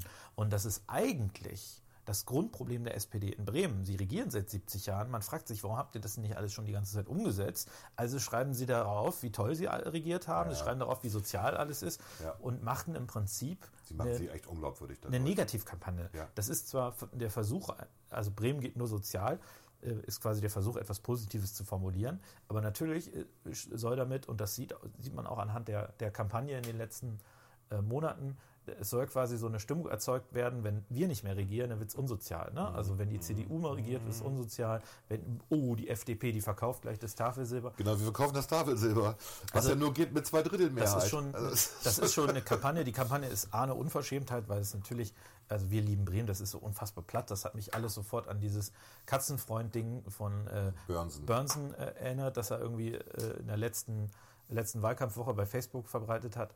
Aber alles andere ist doch, also was, ich sag mal, das ist doch, ja, aber jetzt sind wir quasi schon bei Platz 1, weil Ja. bei Platz 1, ich glaube, ähm, du auch, ne? ja, mein äh, Bremen geht nur sozial, habe ich auf Platz 1. Ja. Und ich habe Carsten Selig regiert, Bremen Sozial, wo ich auch so denke, echt? Und vor allem das, das Gefotoshoppte von ihm. Also ich kenne Carsten Sieling, ja. Also ist wirklich dramatisch gefotoshoppt und zwar auf allen Bildern. Ähm, was soll das? Wir wissen doch, wie die Leute aussehen. Also äh, auch Maike Schäfer, Entschuldigung, aber ähm, die sieht gut aus, aber die sieht nicht so gut aus. Ja? Man, man muss es nicht übertreiben, finde ich. Ich bin auch, äh, ich bin eigentlich ein Freund davon, äh, kein Photoshop mehr für Wahlplakate zu benutzen. Ich glaube, die Zeit dafür ist auch vorbei. Ich glaube, die Leute wollen Authentizität. Der Wähler will Das, wissen, das mag ich auch an Meier Heder. Also der ist garantiert nicht gefotoshoppt. Der sieht nicht so aus. Ne? Das ist total authentisch und das, das gefällt mir. Also ich sag mal, wir können darüber reden, ob man mal einen Pickel oder sowas wegmacht, eine Hautunreinheit oder so. Aber dieses, teilweise machen sich die Leute ja sogar schlanker. Ich erwarte natürlich, als diese Leute sollen irgendwie nett aussehen. Deswegen ist es konsequent, dass sich zum Beispiel Christina Vogt und Maike Schäfer ges gut geschminkt haben. Ja, das ist Das Lenker konsequent. auch gemacht. Also Lenker Ja. hat es auch Lenke natürlich auch, fett genau. geschminkt, aber kein Photoshop. Genau, aber ähm, das ist auch das, das, ich sag mal, du willst natürlich auch auf net irgendwie, das, das Auge sieht mit, so ist ja, Ja, so. ja. Ähm, das mag sexistisch sein oder sonst irgendwas, aber äh, auch Männer werden ja dann äh, teilweise geschminkt, wenn sie Ja. Plakate, also Fotoshooting haben, mindestens Puder und so weiter. Das gehört halt irgendwie dazu, ja, weil du da auch äh, viel Licht hast und so weiter. Aber ähm, dieses Photoshop, das finde ich. Also ich glaube, Also äh, bei- da würde ich jetzt nicht meine Hand fürs Feuer legen, aber ich meine, dass Lenke gar kein Photoshop diesmal hat. Nein, nein, das hat sie ja, das wollte sie ja auch nicht. Wir hatten ja, mal diesen, diesen einen Fall bei der Bundestagswahl, wo ähm, äh, in Huchting irgendwelche Leute, sie war beim Roland Center, hat irgendwie Äpfel verteilt und dann kamen Leute auf sie zu und sagten, oh, Frau Steiner. Und dann haben wir ein Foto gemacht neben ihrem Plakat. Also sie hatte nämlich denselben Pullover an. Und das habe ich dann ja auch bei Facebook gepostet. Und du siehst halt, ja, es sieht halt eins zu eins. Also sie hat dieselbe Gestik gehabt. Und das war einfach so, so, so, so lustig, dass man sah, da ist nichts gefotoshoppt. Aber ich glaube, wir sind uns bei der SPD im, im Wesen einig. Da ist, also Bremen, äh, Bremen geht nur sozial. Also wann fangt ihr denn mal an? Ich meine, ihr habt jetzt 70 Jahre Zeit dafür gehabt, Bremen sozial zu machen. Und wenn ich jetzt die Sozialindikatoren nehme, also Bildungserfolge sind sehr niedrig, die, das Verhältnis quasi Einkommen der Eltern zum Bildungserfolg ist in Bremen besonders dramatisch. Wohlstand. Du hast besonders viele Arbeitslose. Ja, es wohnt von den Leuten, die in, äh, die gute Wirtschaft in Bremen antreiben, wohnt keiner in Bremen, weil quasi für die kein Wohnraum bereitsteht, die dann auch das Gemeinwesen hier tragen könnten. Also es gibt so viele Dinge, wo man einfach nur sagen kann, Bremen wird nicht sozial regiert. Es ist, es ist häufig sozial gemeint, aber es ist nie sozial Ein gemacht. paar von denen leben natürlich in den Problemstadtteilen Schwachhausen und Oberneuland. Ja, ja klar, natürlich. Ja, ja. Da hat Carsten Sieling ja hervorragend identifiziert und ähm, völlig richtig. Ähm, Die sollen, die sollen es, mehr abgeben. Es gibt ja auch die Bertelsmann-Studie dazu. Also wir haben in Bremen wirklich die größte Schere und wenn du in Bremen aus einem Bildungshaushalt kommst, äh, dann kriegst du auch ein gutes Abitur, kriegst eine gute Bildung. Das, liegt dann, und Genau. die, das ist in Bremen am signifikantesten. Und äh, gerade in der SPD, die ja seit auch über 70 Jahren für den Bildungsbereich verantwortlich ist, Ist das eine Bankrotterklärung? hätte da was tun können und hat, hat sie nicht. Es ist eine Äh, Bankrotterklärung. aber was man fairerweise auch wirklich äh, sagen muss, ist natürlich, dass die Wählerinnen und Wähler dann äh, sicherlich auch von der, von der SPD ein bisschen negativ beeinflusst, aber die, die denken eben, wenn wir die SPD nicht wählen, wird es noch schlimmer. Also das soll so, das ist das Bild. Die denken es nicht wirklich, aber das ist quasi das Bild. Und ich frage mich immer, wenn es nach 70 Jahren offenkundig nicht funktioniert, also wir haben jetzt nicht funktionierenden Staat in Bremen. Ja, es funktioniert nicht so, wie es in anderen Bundesländern funktioniert. Es funktioniert natürlich auf dem Grundlevel, also hier ist kein Sonne und Gomorra, aber wir haben einen, einen schlechter funktionierenden Staat. Warum wählt man denn nicht mal die SPD ab? Das wäre doch mal eine Idee. Lass mal doch die anderen ausprobieren. Wenn die es noch schlechter machen, kannst du ja wieder SPD wählen. Tja, Aber das kann ich mir gar nicht vorstellen, dass man es noch schlechter machen kann. naja, vor allem, weil jetzt alle auch über Rot-Rot-Grün reden als Alternative. Ne? Also Rot-Rot-Grün wird jetzt, kann ich mir nicht vorstellen, dass es besser wird, sondern eher noch schlechter. Mal, wir werden dann, glaube ich, schon auch nochmal im Bildungsbereich äh, das, was dann im Rahmen dieses Pseudo-Schulkonsens beschlossen wurde, werden wir nochmal einen Umbau erleben, vielleicht sogar einen Radikalumbau. Also wir werden quasi, äh, auch wenn im Schulkonsens steht, wir wollen die Gymnasien erhalten, aber wenn du die natürlich im, im, im Sinne des Schulsystems schwächst, weiter schwächst, dann kann es natürlich auch sein, dass die sich irgendwann selber erledigt haben, beispielsweise. Ne? Also das darf man nicht unterschätzen. Und Na, wir hatten die Situation ja schon mal. Wir hatten in den 70ern die, äh, das Problem, dass die Bremer Abiturienten, ähm, äh, dass es viel zu viele gab.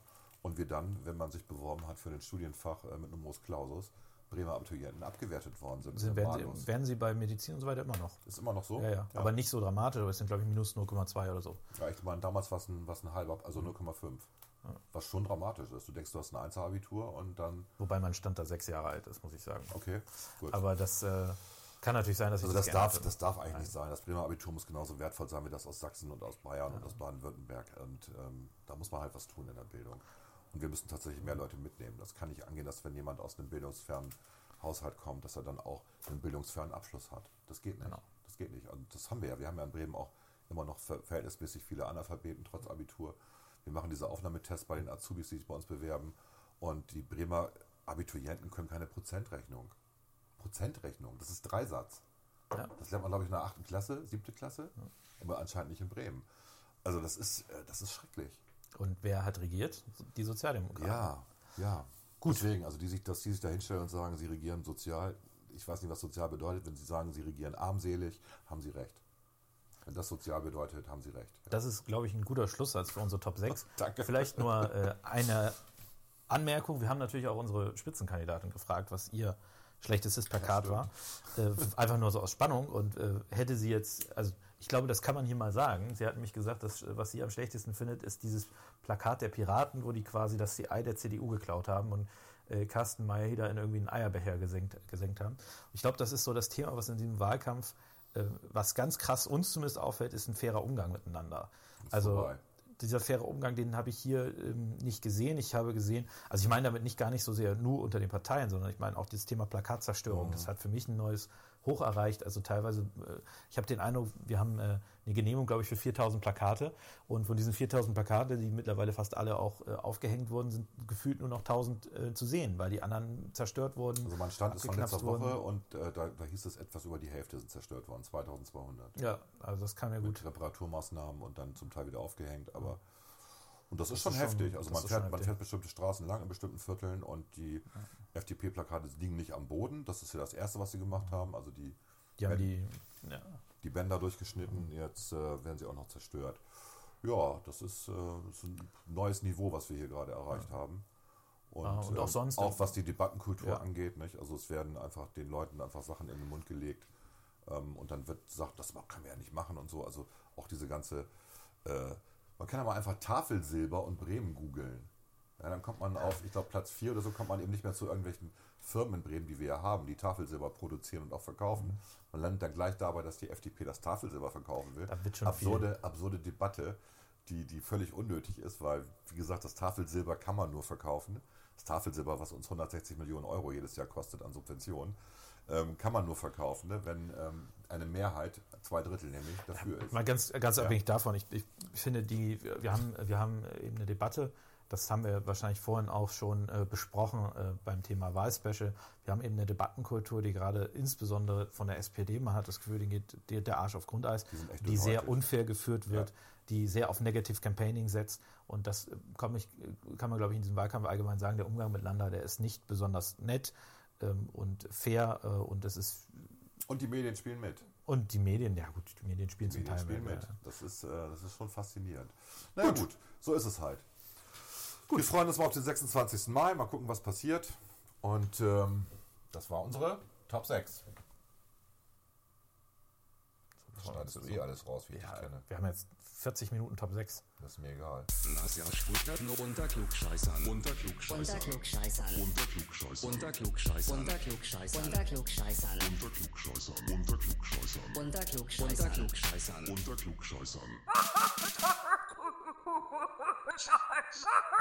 So, Volker, das war eine lange Sendung. Äh, deswegen haben wir sie jetzt auch äh, noch in der Woche vor der Wahl rausgebracht, nicht so wie sonst üblich bereits letzte Woche. Ich hoffe, äh, dieses kleine Projekt Wahlspecial hat euch gefallen. Ich hoffe, euch gefällt dieses Projekt Podcast immer noch.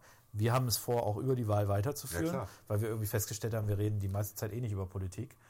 Ähm, Also, macht uns, also mir macht Spaß auf jeden Fall mit dir zu reden. Ja, ich Auch wenn das du das meiste von mir immer rausschneidest hinterher. Das ist gelogen. Das stimmt wirklich nicht. Du kannst es, ich, ich zeig dir das mal, woran du es sehen kannst. egal. Ne? Was er nicht weiß, ist, dass ich manchmal auch seine Sachen hinterher noch rausschneide. Aber ähm, er, hat, er hört sich den Podcast meistens nie hinterher an. Klar. Ich habe ihn ja beim Schneiden schon zehnmal gehört. das ist anstrengend. Nein. Ne? Ja. Wir machen deswegen äh, das Ende jetzt ganz kurz. Ja, Äh, wir es machen gibt jetzt keine, keine zu. keine, keine Hörer, Hörerbriefe äh, mehr vorlesen. Oder das machen wir Genau, jetzt mal nicht. das machen wir nicht. Wir haben jetzt echt lange gequatscht. Also wirklich sehr Genau. lange. Wir wünschen euch eine schöne Restwoche. FDP wählen am 26. Mai. Alle stimmen für die FDP. Auf jeden Fall wählen gehen und wenn man die SPD nicht mehr erträgt, muss man FDP wählen, ja. Anders Gut. geht's nicht. Ich glaube, das reicht. Okay, Alles klar. Danke. Ciao.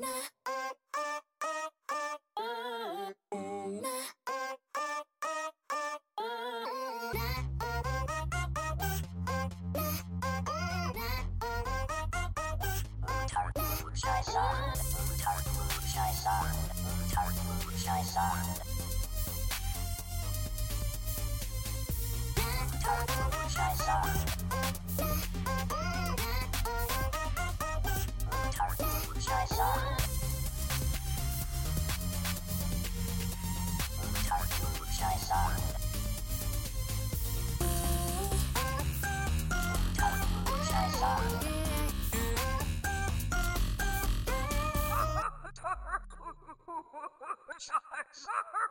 Unter Klugscheißern.